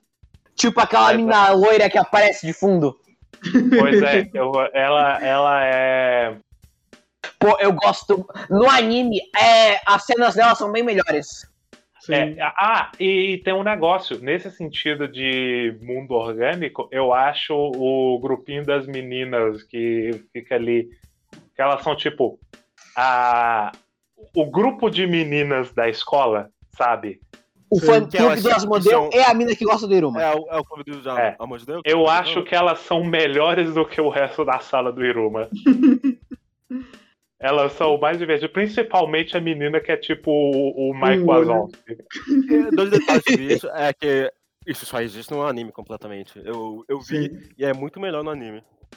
É, no mangá, a mina que stalkeia o Iruma, ela, ela só tem. fa- Ela só aparece nos, nos for coma entre, capi, entre capítulo quando é serializado. No anime, ela tem alguns momentos em que ela aparece falando. Toda vez que o Iruma Sim, faz alguma coisa, ela fica Os toda personagens derretida. eles aparecem desde o capítulo do episódio 1 do anime. Ou no mangá só são introduzidos num capítulo que eles aparecem pela primeira vez. O episódio focado neles. Então a. Amélia. A Amélia tá tipo. Desde os primeiros minutos do anime, no, no mangá ela só aparece no primeiro capítulo do volume 2. Mas é isso, né? Progressão, o Irominha sobe, ele consegue subir. Aí tem essas, essas pequenos episódios de- desenvolvendo algumas coisinhas. E vamos pro, pro Aizen, né? A gente já Sim, sabe gente. disso, Ai, teoricamente. É que a A gente fez uma volta muito grande Sim, pra sim, falar Não, a do... gente ainda tava lá, Dantas. O ponto é que a gente falou de detalhes periféricos. A questão é que nesse arco tem é, o- os fã-clubes, os fã-clubes, os clubes da escola e, tipo, os alunos do, os primeiranistas, né, os novatos, são disputados a faca por esses clubes. E, pô, o, o Iruma e o, grupinho dele estão procurando qual clube que eles vão participar. E aí o Iruma ele não é nem, ele nem tromba, né? Ele é puxado pelo anel dele a se chocar violentamente com o personagem principal desse arco. Que Kiryu. qual era o nome mesmo, Dantas? Era Kiryu. Sousuke É, Aizen. Kiryu. Que eu. Não, Ah, já estragou a piada. Kiryu. É. Kiryu. E ele é Mas- um moleque, ele é o, o nerdinho frágil que é, tinha tipo uma doença terminal ali que tava volta e meia ele tossia sangue. E ele é o, o trope no, no mundo em que tem os demônios e eles têm poderes mágicos e eles são super fortes e blá blá blá, esse cara é o mais próximo de um ser humano do daquele contexto. A magia Que dele é é fraca e ele é frágil fisicamente, tanto que ele é doente assim, a um ponto de que o Iruma parece forte perto dele. Sim. E, e ele só tem um chifre.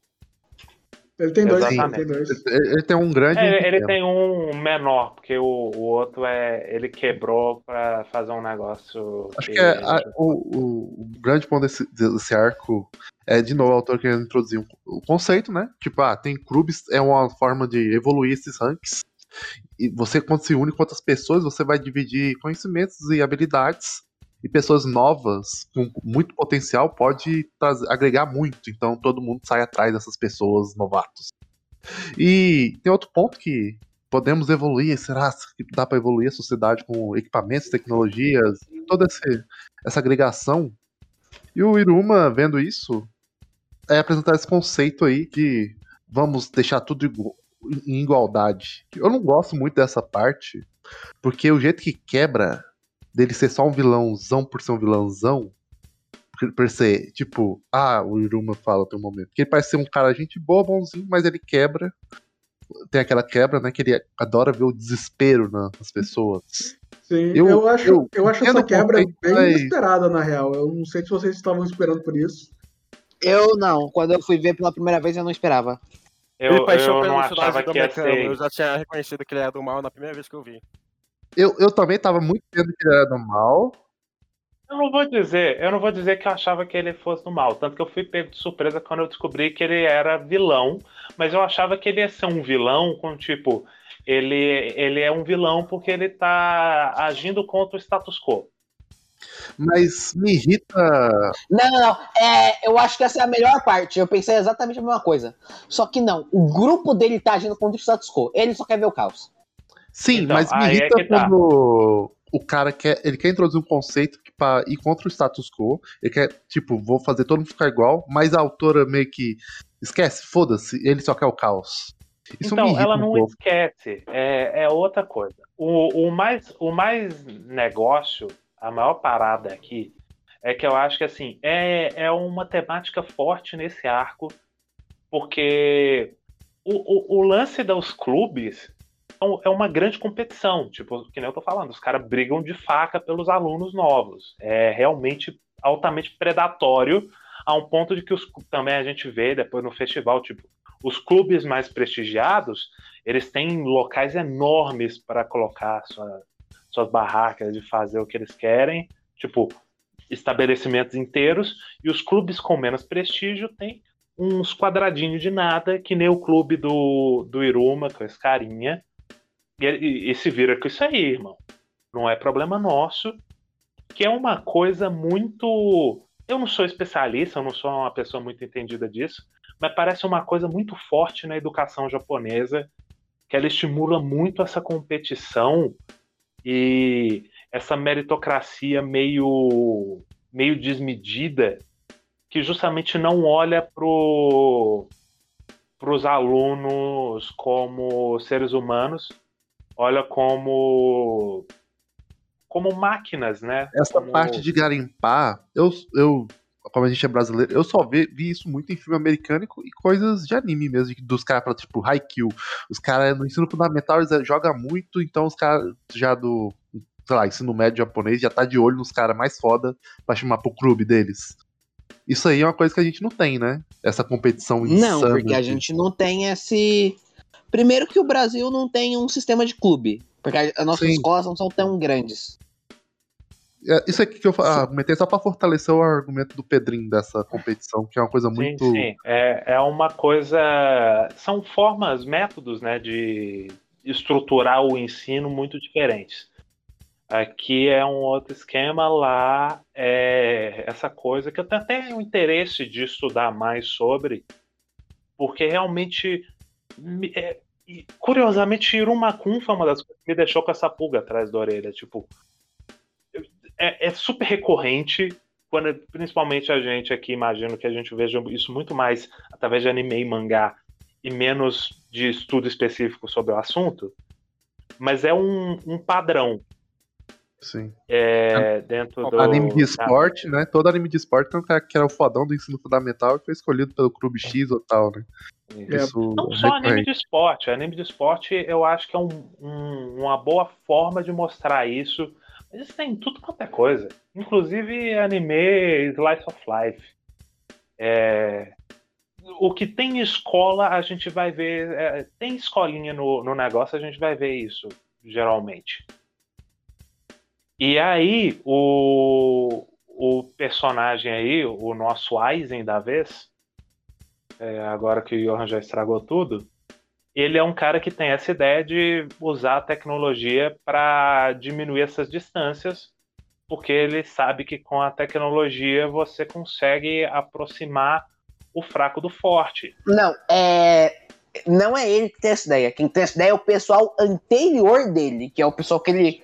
Que tem até Não, o- no flashback não importa, dele. Johan. Johan, isso é outra coisa. Isso é outra coisa. Isso aí vai ser mais pra frente. Nesse momento Mas isso é é ele. importante pro personagem dele. Mas isso nesse. Johan, a gente tá falando da, da- de qual parte da, da obra? A essa altura, isso tá vindo da boca dele. Ele tá trazendo essa ideia e ele tá desenvolvendo o negócio. Você tá vindo lá da frente. E aí esse cara tá trabalhando essa ideia e justamente ele tá é, agindo contra o status quo, querendo ou não. E, e ele tá justamente dando. Como é apresentado esse, esse lance? O Yuma, ele, ele vai de lugar em lugar e sem que cai em- ele cai de mão no pescoço desse maluco. Aí ele vê, aí ele vai, ele, eles têm uma conversa. O Yuma se vê muito no cara, porque ele é um humano Sim. e ele é um demônio sem muita magia. Aí É claramente isso. Aí, aí eles conversam e falam possibilidades que podem aumentar a chance de todo mundo. Aí o Yuma se sente comovido com isso e entra no clube. Mas Então deu uma zoadinha no final ali, Gaspar. Você repete? o Yuma, ele viu o discurso do, do cara fala, sobre acessibilidade. Algum, é, eu, eu, eu percebi muito isso. É um discurso muito sobre acessibilidade, né? Sim. Fazer coisas Ah. que outras pessoas não podem. É também sobre acessibilidade, mas também envolve dificuldade de ensino e tal. É, Não sei o quanto isso diz respeito sobre acessibilidade especificamente. É, mas o mas tem é, é sim é, é muito sobre acessibilidade pelo menos também se não especificamente sobre Aí, aí que começa um problema com, com esse arco. Que é a preparação pro festival. É Eu- cansativo demais ver isso, né? Que isso, eu, eu gosto Nossa, muito é da parte. Eu gosto muito da parte onde que ele decide fazer fogos de artifício. E daí. Não, a parte do foco de artifício é, o, é a exceção. Porque, de novo, inclui a Amélia. é- é- eu gosto muito dela. É, Pois é. Eu, eu gosto muito que é feio de um manhaçoso. E que não usa o, o Cris Massoso nessa parte, que eu fiquei muito triste. Mas você achou cansativo em qual parte, Gaspar? Eu, sei- eu não todo, assim. Primeiro que são 20 capítulos, é uma porrada de ler. Aí, e que eles variam muito de texto em texto. Tem partes que falam de todo mundo, por exemplo. Tem esse lugar, fala de lá. Tem a parte dos, dos adultos, tem, aí eles ficam voltando entre os alunos. É, a parte onde é, que mostra a família do pessoal eu achei bem legal. é, a família do pessoal é, é, é o epílogo, né? Não, não. Eles já são apresentados. Não, eles já são mais ou menos apresentados na parte do festival, sim. Sim, mas é, é a parte final do arco. é mais a família da Clara não É, só a família da Clara. É, é apresentado. É, tem, a, a mãe do, a páginas. mãe do Asmodeus vai aparecer no a mãe do festival. Asmodeu, o pai da, da Amélia e o avô só estão depois do. Eu acho que tem uma página mostrando só de relance, assim. O, não mostra, chega a mostrar a mãe do Asmodeus, mas mostra um mordomo, fala assim, ó, não deixa minha mãe aí. Ou senão, aí mostra o Sim, do tem isso, ó. ele tem esse diálogo. Tem essa construção de quem é pai de quem, que é meio preguiça de ver. Não importa. Também muito tem também. a parte da Assembleia dos Demônios, que a gente. Que isso é preparação pra coisa que provavelmente vai aparecer lá pra frente. Que também tem a, É, o pai da. da. Esqueci o nome dela. Da Amélia. É da Amélia, que é um personagem é muito bom. Quando... Sim. Sim. Ele, ele protagoniza a melhor piada do anime até aqui. Mas a gente já vai chegar lá. eu, eu também, eu também gosto da piada. Eu também gosto da piada que os três mais- demônios mais fodões desse planeta eles estão no impasse pra ver quem é o melhor avô.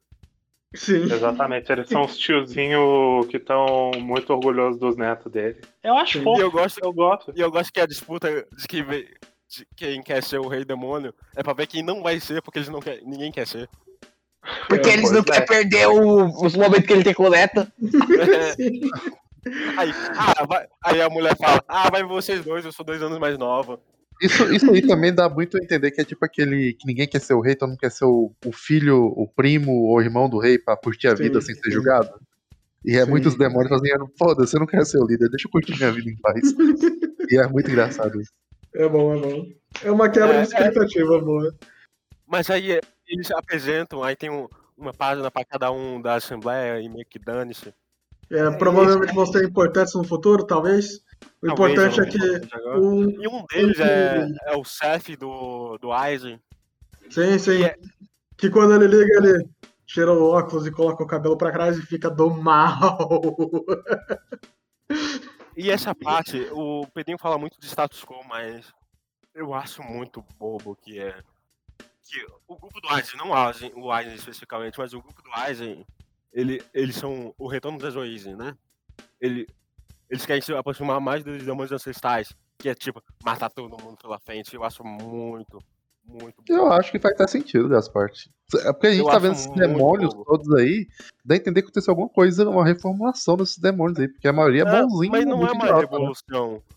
É, é só colocar anarquia sobre a sociedade. Eu acho. Cara, Mas quando você tem a visão de inferno, você pensa que é uns malucos daquele nível, da ancestralidade deles é ser cuzão escroto, né? O que a gente ia apresentar na, já no negócio, é os caras tudo educado, gente boa. É, no caso, é uma revolução pra regredir a sociedade. Sim, É, isso que mas- é, regredir a sociedade. Nem toda revolução é uma progressão. Aí é uma merda. Aí é que tá. O, o, eu concordo com o Gaspacho nesse sentido, porque eles trabalharam a coisa nesse ponto, justamente vai de encontro com o que eu achava que estava trabalhando ali e que faria sentido eles trabalharem, porque é basicamente uma coisa que o Iruma, em partes, faz. E a gente vai trabalhar à medida que nós estivermos indo para seguindo com esse arco, mas esse é um momento que eles querem romper com o status quo. E qual a noção de rompimento do status quo deles? É a anarquia completa, Pedro não foi que tá aí. Cada um é tipo. é todo, todo mundo se matando e foda-se. E também não é assim que funciona. E isso é uma visão negativa. É meio inevitável ter uma visão negativa sobre isso. E, ela, e eles estão colocando isso como um contraponto a essa sociedade estratificada de castas. Então eu, Eu- eu acho, eu acho negativo. Eu acho que esse é um ponto que é apresentado, mas eles tinham outro ponto que, que a partir eu não gostei, que eles queriam. É, um ponto. Tinha três pontos aí. Esse da ancestralidade regressar, né? Que é vamos trazer tudo ficar escrotidão, anarquia. Tem um ponto que a sociedade atual deles. Eles já abo- aboliram várias coisas que antigamente parece que era permitido, tipo a queimada, antigamente tinha um, um evento mortal. Parece que estão evoluindo como sociedade. E tem essa, esse ponto que eles queriam apresentar, só que não desenvolve, que é a tecnologia. Que tem vários autores que eu já vi é, que, que já aborda esse ponto da, da ascensão da sociedade, que chega até chega a uma utopia da sociedade, que é com a tecnologia, né? Tipo. Como que eu posso dizer? Mas calma, Dantas, antes de você aprofundar nisso, de quem exatamente você está falando? Eles. Quando você fala eles, eu tô falando de Eles quem? eu falo o, o grupo de estudo do maluquinho, que em teoria era pra fazer isso, só que ele, ele muda muito rapidamente de personalidade. Porque ele fala assim: eu quero trazer igualdade de rankings com, a tec- com o desenvolvimento de tecnologia pra todo mundo ser igual. Só que ele quer abrir isso muito rápido. Porque provavelmente não é saber desenvolver. Ela não é saber desenvolver direito esse tema. Repete Então. o segundo ponto ali, da, da sociedade, deles abolirem tradições. É que essa, essa sociedade que, eles estão vivendo, aparentemente ela é bem mais evoluída do que é, era no passado, né? Parece que antigamente era tinha essa anarquia, antigamente as caças de demônios viviam se matando e várias coisas foram abolidas. Por exemplo, o jogo de queimada dá a entender que antes eles Não, não dá a entender, eles falam, Não dá é literalmente. entender, eles falam. É, eles falam, então, antigamente era escroto mesmo. E teve algum- alguma mudança, talvez o Sullivan, talvez esses demônios idosos aí, fizeram alguma coisa que o- eles, é, nessa sociedade que eles estão vivendo, são bem mais de boas. Você não vê nenhum cara sendo muito cuzão assim. Igual Mas aí não é o grupo do, do- dos, entre aspas, vilões que propuseram essa mudança. Eles aparentemente são contra ela, inclusive. É que a gente nessa sociedade deles ainda tá quebrada. Ela é melhor do que era antes, mas ela ainda tá quebrada porque tem esse sistema de ranks. E eles, o primeiro propósito deles é quebrar esse sistema de ranks com o desenvolvimento da tecnologia. Mas eles não desenvolvem isso. Eles quebram muito. Cara, assim, ah, tem essa tecnologia aqui que podia até criar uma igualdade de gênero, de, de ranks. Mas foda-se, eu, que- eu gosto do desespero, eu quero ver todo mundo desespero. Dantas, você tá confundindo um ponto bastante importante. Concordando Você- com a gente, Você tá confundindo um ponto muito importante, Dantas. É que eles não querem. Eles não querem demolir os ranks pra colocar uma igualdade pra todo mundo. Eles querem demolir os ranks porque os ranks são uma, uma forma segura de que ninguém vai sair matando ah, um do outro porque não vai ter benefício pra ninguém. Eles querem quebrar a segurança. Eles, não- eles querem quebrar a segu- eles querem quebrar a segurança. Eles é, não os que eu querem, falei. são tipo uma, eles não querem é, ninguém. uma é uma manifestação do não é exatamente essa a ideia, mas do Estado ali, basicamente. Eles, e não eles- querem melhorar o Estado, eles, eles querem são anárquicos, bem naquele sentido tosco de anarquia de é, agora é bagunça. Eles querem a bagunça. Pra eles É uma não ter visão tecnologia, ou ter problemática. tecnologia é só questão de método, não é questão de objetivo. é, é- é justamente isso que eu falei, gente. É que ah, antes, a, a- a gente sabe essa informação que eles querem trazer o regresso pra anarquia depois que é revelado o plot. Mas no começo, quando a gente pensa que o cara é bonzinho, a gente não tem essa ideia que ele quer quebrar o rank pra, para não ter como sair matando. A gente pensa, Não, ah, é esse discurso de acessibilidade. é isso, concordando. É. Concordou com a gente. Mas eu, eu gostaria muito que ele tivesse alguma obra, tipo Fundação, ou sei lá, até mesmo Star Trek, que evoluiu tanto a humanidade. Mas eles nunca mostram como que a tecnologia evoluiu tanto pra isso acontecer. E foi só pelo caminho mais preguiçoso aqui, não quis explicar nada e isso aí. Eu, eu, eu acho que nem é o foco para começo de conversa. O importante é quando muda a chavinha, que é maravilhoso como o personagem é feito depois. Não é, fala, não é. Não, é bom demais, é muito Ed. Ele fala, não, quando eu era criança eu tinha uma amiga de infância. Ela também morava no mesmo, no mesmo orfanato do que eu. Eu falhei. É, é é tipo, é tipo um orfanato, é tipo uma creche pra criança com deficiência. Não, é tipo uma, é uma creche particular, chique, que, tipo, as crianças são postas na. Sim. A parada é que é tipo, é uma escola tão, tão pesada, tão maluca que ela forma caráter. É a ideia. Forma mau caráter, no caso. Eu acho esse flashback horrível. Mas aí, isso que é que quando a pessoa falar forma caráter, você pode ter certeza que não é pro bem. Sim. E, e daí ele fala: Ah, e daí jogaram o pingente dela, a única coisa que ela tinha da avó eu tentei salvar, mas eu não consegui. Então ela chorou e a minha reação foi rir muito, como eu sou do mal. Eu, eu, eu acho isso muito ruim. É, eu quero ver Não, desespero nos olhos. No das anime, pessoas. no anime, é, ele, não, ele não tá rindo. É, Ele tá é, eu tendo sei- um ele fala: eu, sei- eu senti uma coisa que eu nunca senti na minha vida. Ele tá tendo um orgasmo. No, no mangá é só um sorriso. Não, no, no, no anime, ele tá louco de tesão olhando a cara de desespero da menina. É completamente bizarro. Aí tem todo o flashback, como ele entrou no Groove. Aí como ele planejou os negócios, como ele quer explodir a escola, é um saco. Primeiro, porque eu, eu acho muito contraproducente, porque a visão que eu tinha sobre esse, esse personagem é que ele queria destruir a escola não como destruir o status quo, mas como uma vingança. Ele, ele fala em texto antes que ele, ele é muito excluído, ele é muito bulinado, ninguém prestava atenção nele. Aí, aí eu, eu achava que estavam falando de, ah, esse menino, por causa que a, a escola é formada assim e a sociedade não dá atenção a ele, ele, visto como ele é menor do que um, uma pessoa. Aí ele se vingou disso. Aí quando dá o plot twist que ele é do mal, ele gosta de ver a cara de desespero das pessoas, é só foda-se temendo. Então, o... eu entendo o que você tá falando, Gasparte, mas é porque não faz muito sentido considerando que ele não estudou naquela escola, né?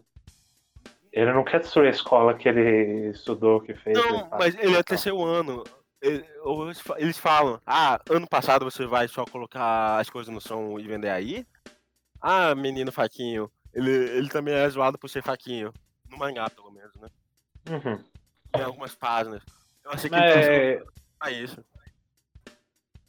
eu vou falar que se fosse só uma trama de vingança ainda ia ser meio fraca, viu?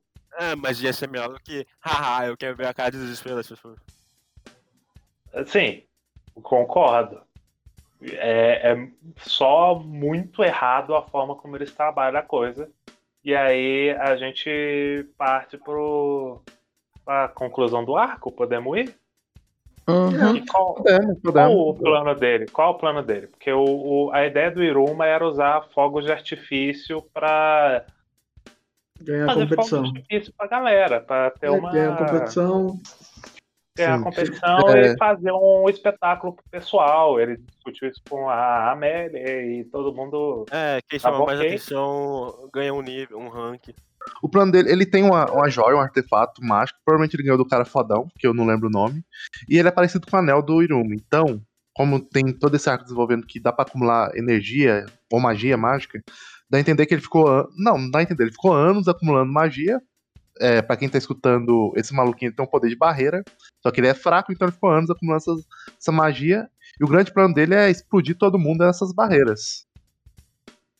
Sim, ele faz as barreiras pra prender a galera, só que ele tem uma máquina que vai usar os fogos de artifício do Iruma pra explodir a galera dentro Duas, do. duas questões, dois nitpicks sobre isso.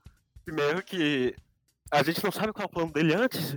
O Yuma, o Yuma falou sobre fogos e de repente o Fogos vê o plano dele. Ele nem conhecia essa, essa porra. E, e é muito estranho isso. Aí o, segu, e o segundo é sobre esses poderes dele de barreira. É que o nitpick dá pra entender uma coisa assim. Por exemplo, ele fez as barreiras pra reunir todo mundo. A barreira é tipo, ele fala, é um labirinto de rato. O rato ele vai pro lugar, só que ele vai fechando a barreira. A barreira se move pra todo mundo juntar no centro lá. né? Ô, Já ô, o, o- as explosões, quando o Sullivan para o tempo, não era só fogo de artifício, tinha bombas ali, pelo menos, né? Porque ele. É, ele- Mas Não era- então, a máquina ia ia amplificar o negócio dos fogos. sim, Mas é- fazendo outro nitpicking, que é muito importante, é, o plot dele não faz muito sentido, porque do nada a gente é revelado que ele é muito poderoso, então ele poderia ter subido no rank de boa. Não, mas aí é que tá, Sukiyaki. Ele não era, é, ele não era muito poderoso. Ele, era. acumulou magia com o- o- a plaquinha dele. É, ele acumulou, ele, ele- ele acumulou magia com os poderes da barreira. sim, ele ficou Sim. anos acumulando. anos pra isso. Ele até É, quando ele, ele aí ele quebra o negocinho e faz as barreiras gigantes lá. É, ele, ele colocou barreiras o potássios o, ao longo da escola. Aí ele ativava de longe. Sim, Ele quando não ele pede pro tá ele fala: o Iruma destruiu meu, meu plano de anos que eu fiquei juntando. Eu acho que ele Plano- fala isso. Planos de anos muito burro, pra ser sincero, hein? Inclusive, eu tava. eu, é, agora me fez pensar aqui. Eu falei que eu não tinha percebido que ele era vilão, mas na verdade é porque a minha memória é um lixo e eu tinha percebido sim, porque tem um momento que ele bota a mão na plaquinha assim e ele, ele fala e ele dá um.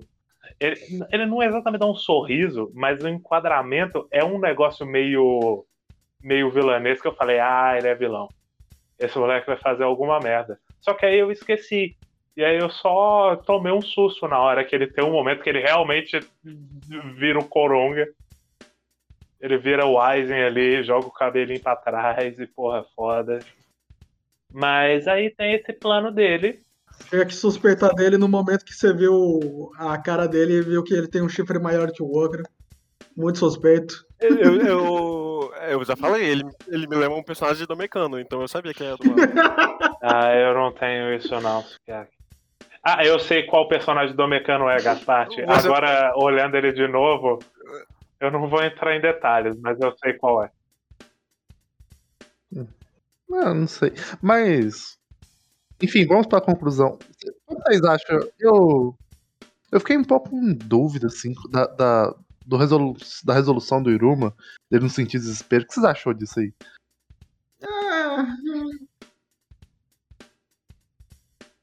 Eu, ó, eu gosto do- da forma como o Iruma faz. O que eles fazem com o Iruma? Porque, qual que é a parada? Eu gosto que. é, eu não gosto da forma como eles chegam a esse ponto, mas o fato de que esse cara ele é apaixonado pelo desespero. E o Iruma é justamente a pessoa que passou por tanto desespero na vida que hoje ele consegue lidar com ele e não se abalar e eles serem inimigos naturais por conta disso, eu gosto desse momento. O- todo o contexto é uma merda.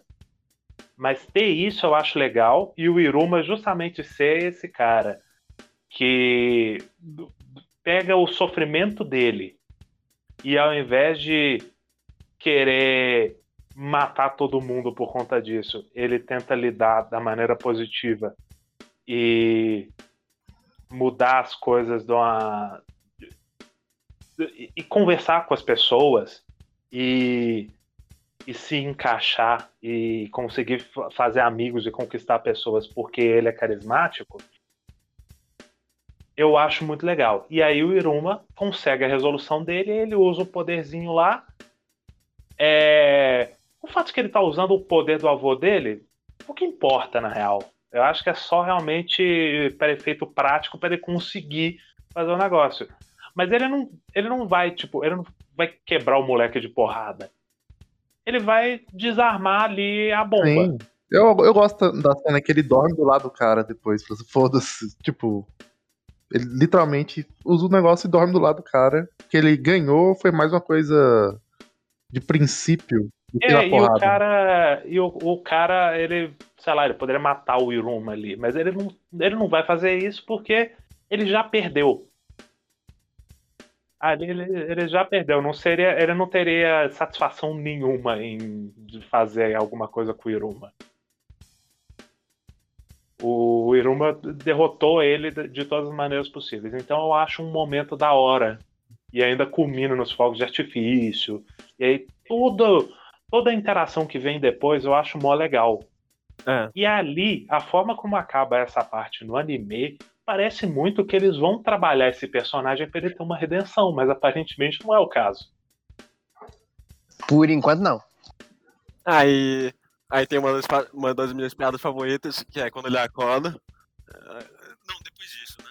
Aí ele vai pro banco, ele, ele olha pra Clara, a Clara tá, tá lá, e tem du- duas Claras menorzinhas do lado dela e fala, ué, aumentou? aí, aí apresenta toda a família dela, subindo em cima dela. É muito boa a família dela. Sim. Todos eles compartilham, compartilham um neurônio. Sim. Mas eu gosto. eu- Mas aí é eu- todo o grupo do Iruma. Que Eu, eu- isso, eu o- o genuinamente nojo. acho. Eu acho todo o lance do- do- dos fogos de artifício. E aí ele com o avô. E aí ele com a Amélia. E todos esses momentos eu acho bonitinhos, assim. É um, uns momentos de aquecer o coração que eu gosto. Eu acho mó legal.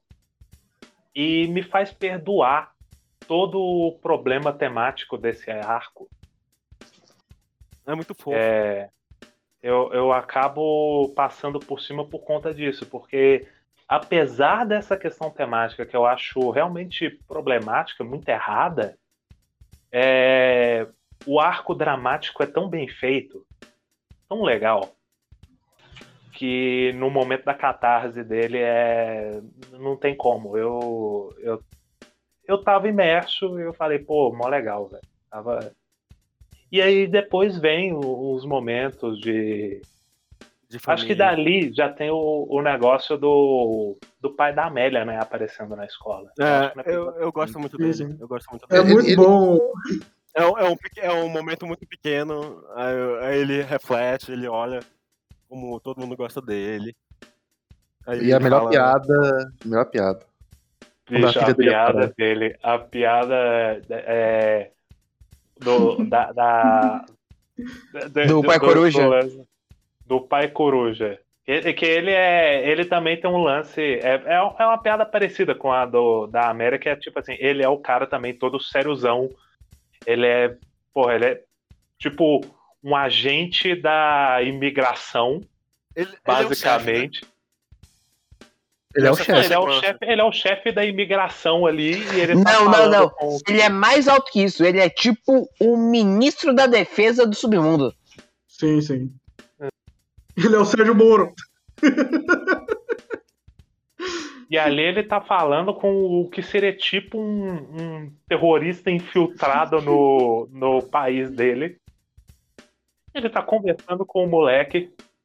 E aí ele tá, será que, será que esse moleque? E aí ele tá falando, não, então, se você for um humano, a gente vai te mandar de volta e tal, apagar sua mente, porque é perigoso.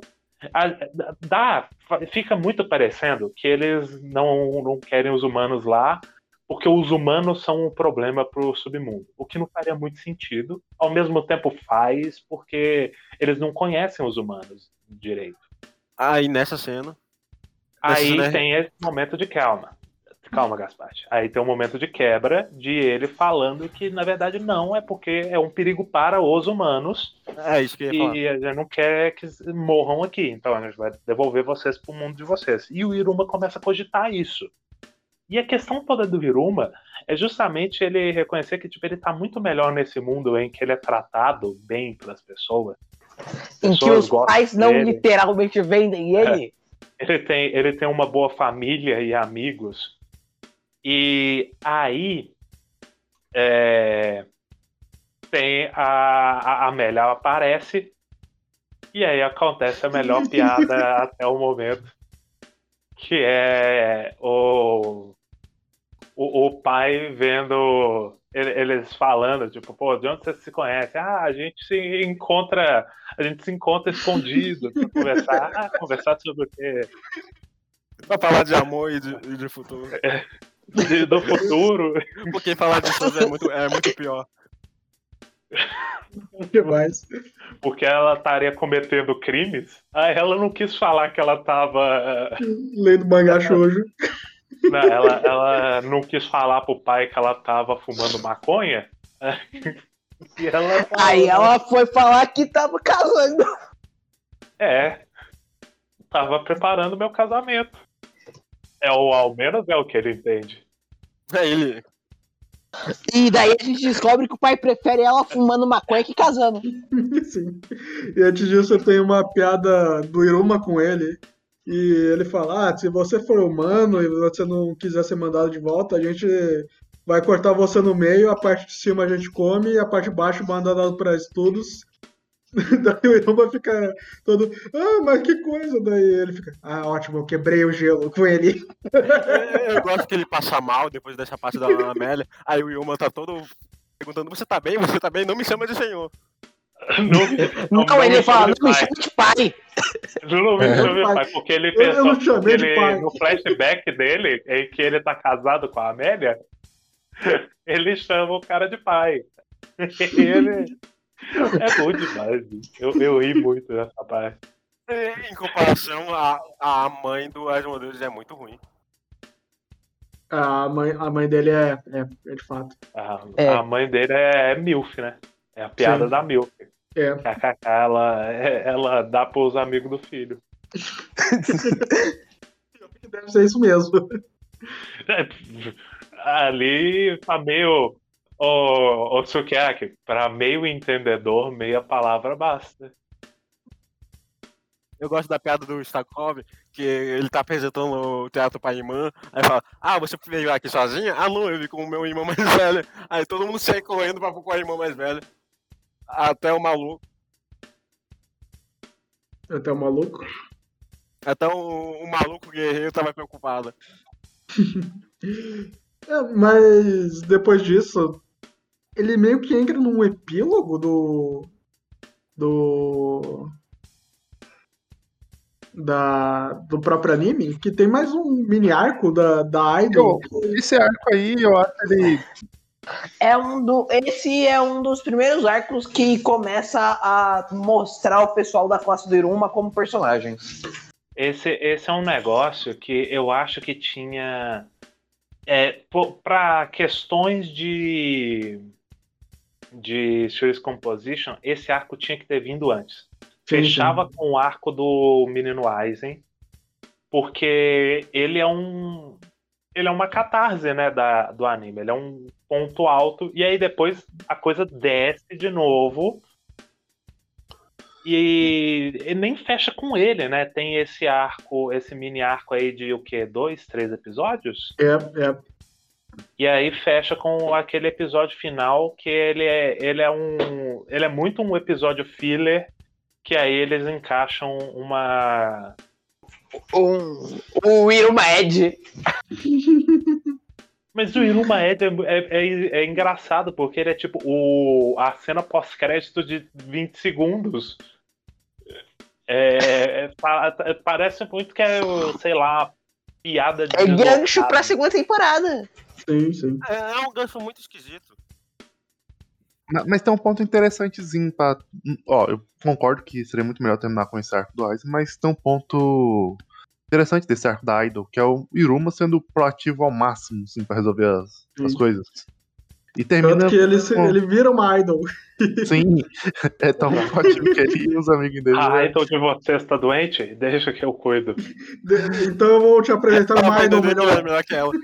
E tem aquela parte que termina com ele falando assim: caramba, eu não gostava de me mostrar, né? Eu vou... Aí todo mundo, caralho, você tá se mostrando, você é famoso. E talvez no começo ele não faria isso, porque ele ia ficar com muito medo de, Sim, sim. de não se mostrar. Então, é, ó, olha como o personagem evoluiu.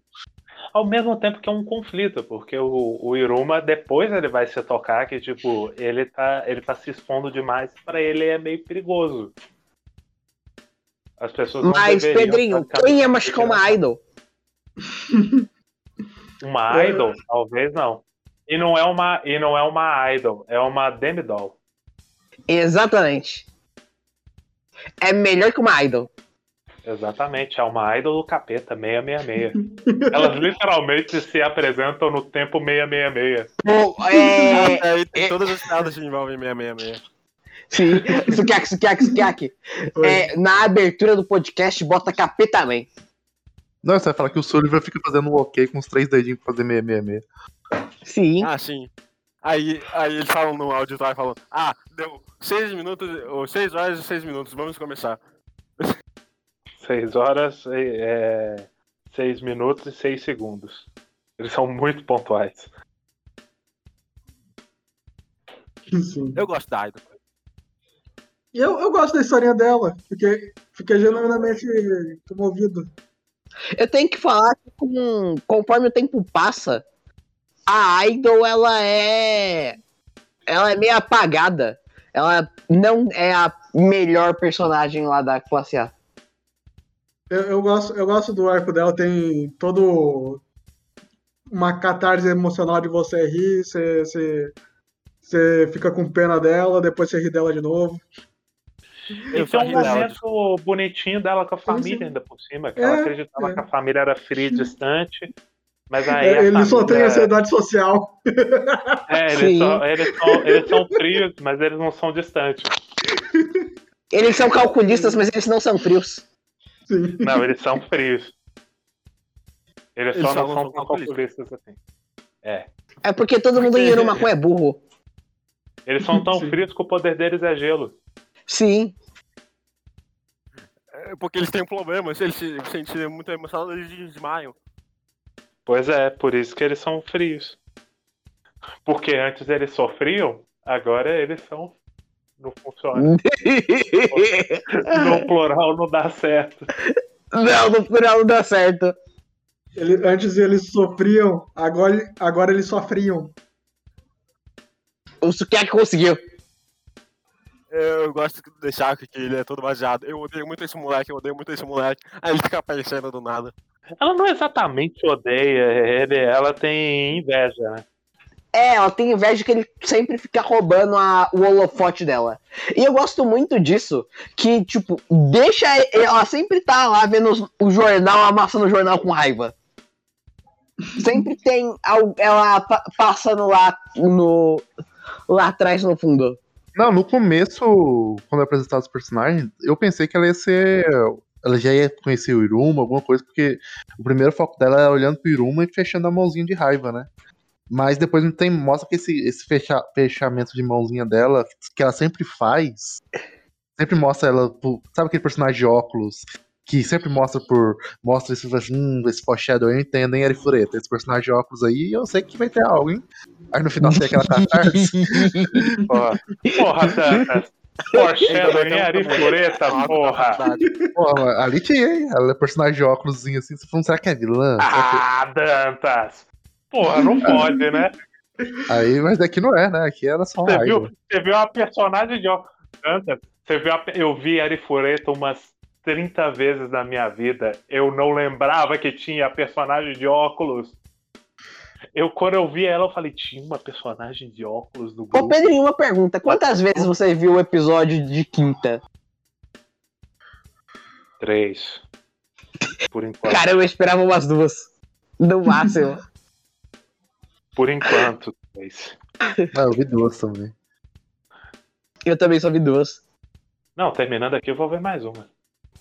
Não, vamos, vamos- eu vou colocar o episódio do cachorro em CGI. Mas o. Mas o importante é, ela. O, o que eu achava, inclusive, que ela ia ser era mais uma menina apaixonada pelo Iruma. Talvez seja no futuro. Talvez, mas pelo menos aí constrói o processo, né? Faz um processo pra isso. Pior que eu acho que não. Tipo, Ah, tem for- uma piada que o Iruma tem um harém, mas tipo, o harém dele é o Azazel, a Cláudia e a Amélia. Clara. A Jazel é a Cláudia, bicho. Cláudia não, bicho. Cláudia é foda. A, Clara. Cláudia. A Cláudia do amor charifado. É Cláudia Leite. Caramba. Mas é. Tem- eh, terminou de jeito, né? O anime. O, aqui, o capítulo 43. Podia ter terminado no Aizen. Você tem algumas considerações finais? Alguma coisa? Eu gostei bastante, achei divertido. Se tivesse dublado, eu claramente ia sentar e ver. Eu acho que se tivesse uma dublagem, ele vinha. Ele teria claramente muitas piadas adaptadas para os memes brasileiros. Tipo a piada do, do Azazel sendo um amante, eu consigo imaginar muito isso sendo abrasileirado. E eu também gosto do Azazel. ah, Azazel não, Asmodeus. Do Asmodeus, ele tem nojinho de peixe. Mas eu não sei se é do, de peixe em específico ou daquele peixe. Então, ele tem nojinho de é, peixe. aparentemente é um peixe com um cheiro forte. Ele, ele tem nojinho de peixe. Todo Ah, peixe tem cheiro é- forte. Entendo ele, peixe, peixe não é muito bom, não. Da cozinha. Eu gosto dele. É um capítulo para todo mundo. Então, é o capítulo final. É, É, ele, eu- ele é um capítulo meio fillerzão, assim. Eu gosto dele, É. mas eu acho estranho ele estar no fim do anime. Sim, sim. Ao mesmo tempo que ele funciona tematicamente mais ou menos pra fechar a questão de que o Iruma tem amigos. Porque o, o negócio é que, tipo, tá mostrando. Ao mesmo tempo que é complicado, porque tá mostrando os amigos que ele já tinha desde o começo. É porque esse episódio específico ele vem de antes do de entrar Sim, no o, o anime é, jogou depois. É, sim. É estranho. O deveria ser uma coisa mais do começo ou do Uhum. meio ali. Tinha que tinha que fechar no Aizen para ter um Sim. fechamento de temporada com peso. Inclusive estaria ali tudo, tudo beleza, teria cliffhanger. Porque o cliffhanger que eles tiveram que colocar, eles colocaram no, no, na cena pós-créditos de maneira muito E dava pra deslocada. colocar essa cena pós-créditos no, no episódio final do Isaac. Em qualquer episódio. É, em qualquer episódio. Inclusive, a segunda, a segunda temporada Até não vai porque ela começar é, tão, ela é tão aleatória e deslocada que poderia mesmo. Ela poderia estar no primeiro, inclusive. Inclusive, Da- essa parte não vai nem começar na segunda temporada, vai começar no segundo ato da segunda temporada. É no segundo arco da segunda temporada? Não é no primeiro? Aonde acaba a segunda temporada? Vai, vai começar o arco do Conselho Estudantil e depois vai começar o arco do. O arco do. eu- Caramba, eu pensei que o arco do Conselho Estudantil já era na, na primeira temporada. A gente não citou ele aqui. né? A gente não citou, se fosse a gente sabe, eu acho. Pois é. Eu tenho que admitir que eu cochilei um pouco durante o podcast. A alergia me pegou. Tudo bem.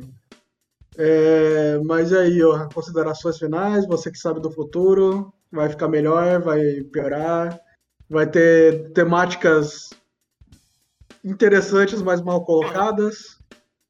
E o releu ou foi só de cabeça? Não, é, eu assisti metade do anime, mas eu não consegui por causa que eu fiquei muito ocupado hoje. Eu não consegui acabar. É, considerações finais. É, eu gosto muito do Trio do Amor, que é, o, que é oficialmente o nome que o Iruma pôs pro grupinho dele. Mal posso esperar pro Idol de Battle Royale. pro arco de Battle Royale de Idol. Ok. Caramba. A piada de Idol vai voltar. Vai voltar. Vai ter a Best Girl envolvida. Que é o. A que é a Irumi. Irumi. Eu vou, eu vou pegar pra assistir a segunda temporada. É, ele é bem de boa, eu acho que vou ver um episódio por dia. E vai ser a terceira temporada esse ano ainda, então. É, Eu não sei, eu vou pegar pra ler o mangá, eu acho. Porque a produção do anime, ele tem um negócio assim. Ele é um anime que não tem animação direito. mas antes Tem vamos definir qual que vai ser o próximo. Que isso, falam que na segunda temporada melhora. A direção é qualquer coisa. Então. Pedrinho, Eu vou você tem que ver, tem que, tem que ver com o coração, Pedrinho. Você tá vendo com os olhos. Você tem que ver com o coração. Abra sua mente. Iruma também é gente. Não sei um ponto. mas Eu sei lá. E também é mais rápido também pelo mangá. Ah, eu queria fazer esse detalhe. Eu acho um pouco difícil ler Yomaku pelo mangá. Não sei se é pela scan, que tem muito termo complicado de ler Aonde inglês. você tá lendo, Gasparte? Ah, tenta pelo Mangadex, eu acho que deve ser mais fácil. Eu senti que o ritmo do anime, mesmo enrolando um monte, eu, eu- dá pra se matar bem rápido pelo anime e o mangá não tem um fluxo de leitura tão rápido. É, o mangá eu não achei de boa de ler. Eu li o mangá, eu achei bem rápido, bem divertido. E eu, eu não acho o estilo de arte tão eficiente assim. Mas para terminar o episódio, todo mundo mandando o Correio tomar no cu. Mas Correio vai se fuder. Que isso, Dantas? É só amanhã. É só amanhã, exato. Porque diferente de One Piece, ninguém se importa com o spoiler de Boku no Hero. Sim, foda-se Boku no Hero. Pô, tomar no cu aquele capítulo da semana passada. Tá, tomar no cu no final dele, o Deco é só um nerd que não sabia como reagir numa confissão. Eu pensei que você ia falar do capítulo de One Piece, mas antes de a gente falar do spoiler do One Não, Piece. eu gostei do o capítulo de One Piece. Do Papai Parou de gravar, Oi? Parou de gravar? Não, não parei de gravar, não. É. Agora todo mundo vai ouvir o, o spoiler do Luffy pica-pau. Mas vai sair na sexta, já vai ter um Exato. capítulo novo. Sim, todo mundo já vai saber. Então semana que vem vai ser Jujutão. Semana que vem vai Jujutão ser tá Jujutão. do capítulo 1 ao 65 ou 64, não sei. É a primeira temporada do anime. 66? Primeira temporada do, do anime. Eu queria falar do Arco Shibuya. E outros recadinhos é. Mande um e-mail para dentrodecaixa.gmail.com e também o nosso pix é dentrodecaixa.gmail.com. Eu Deveria começar com isso porque as pessoas E agora as pessoas play- podem dar sub na Twitch. Sim, a sobe gente agora. Twitch. Ou você pode não dar o sub na Twitch e doar o dinheiro diretamente no Pix dentro de caixas.gmail.com. Mas você que é ouvinte afinco do nosso podcast e não sabe, a gente agora grava todo sábado na Twitch o episódio. Tem imagens, a gente interage com o chat, somos pessoas super de boas. E você doando o nosso Pix, a gente até fala uma frase aqui no final. Acima de 10 reais.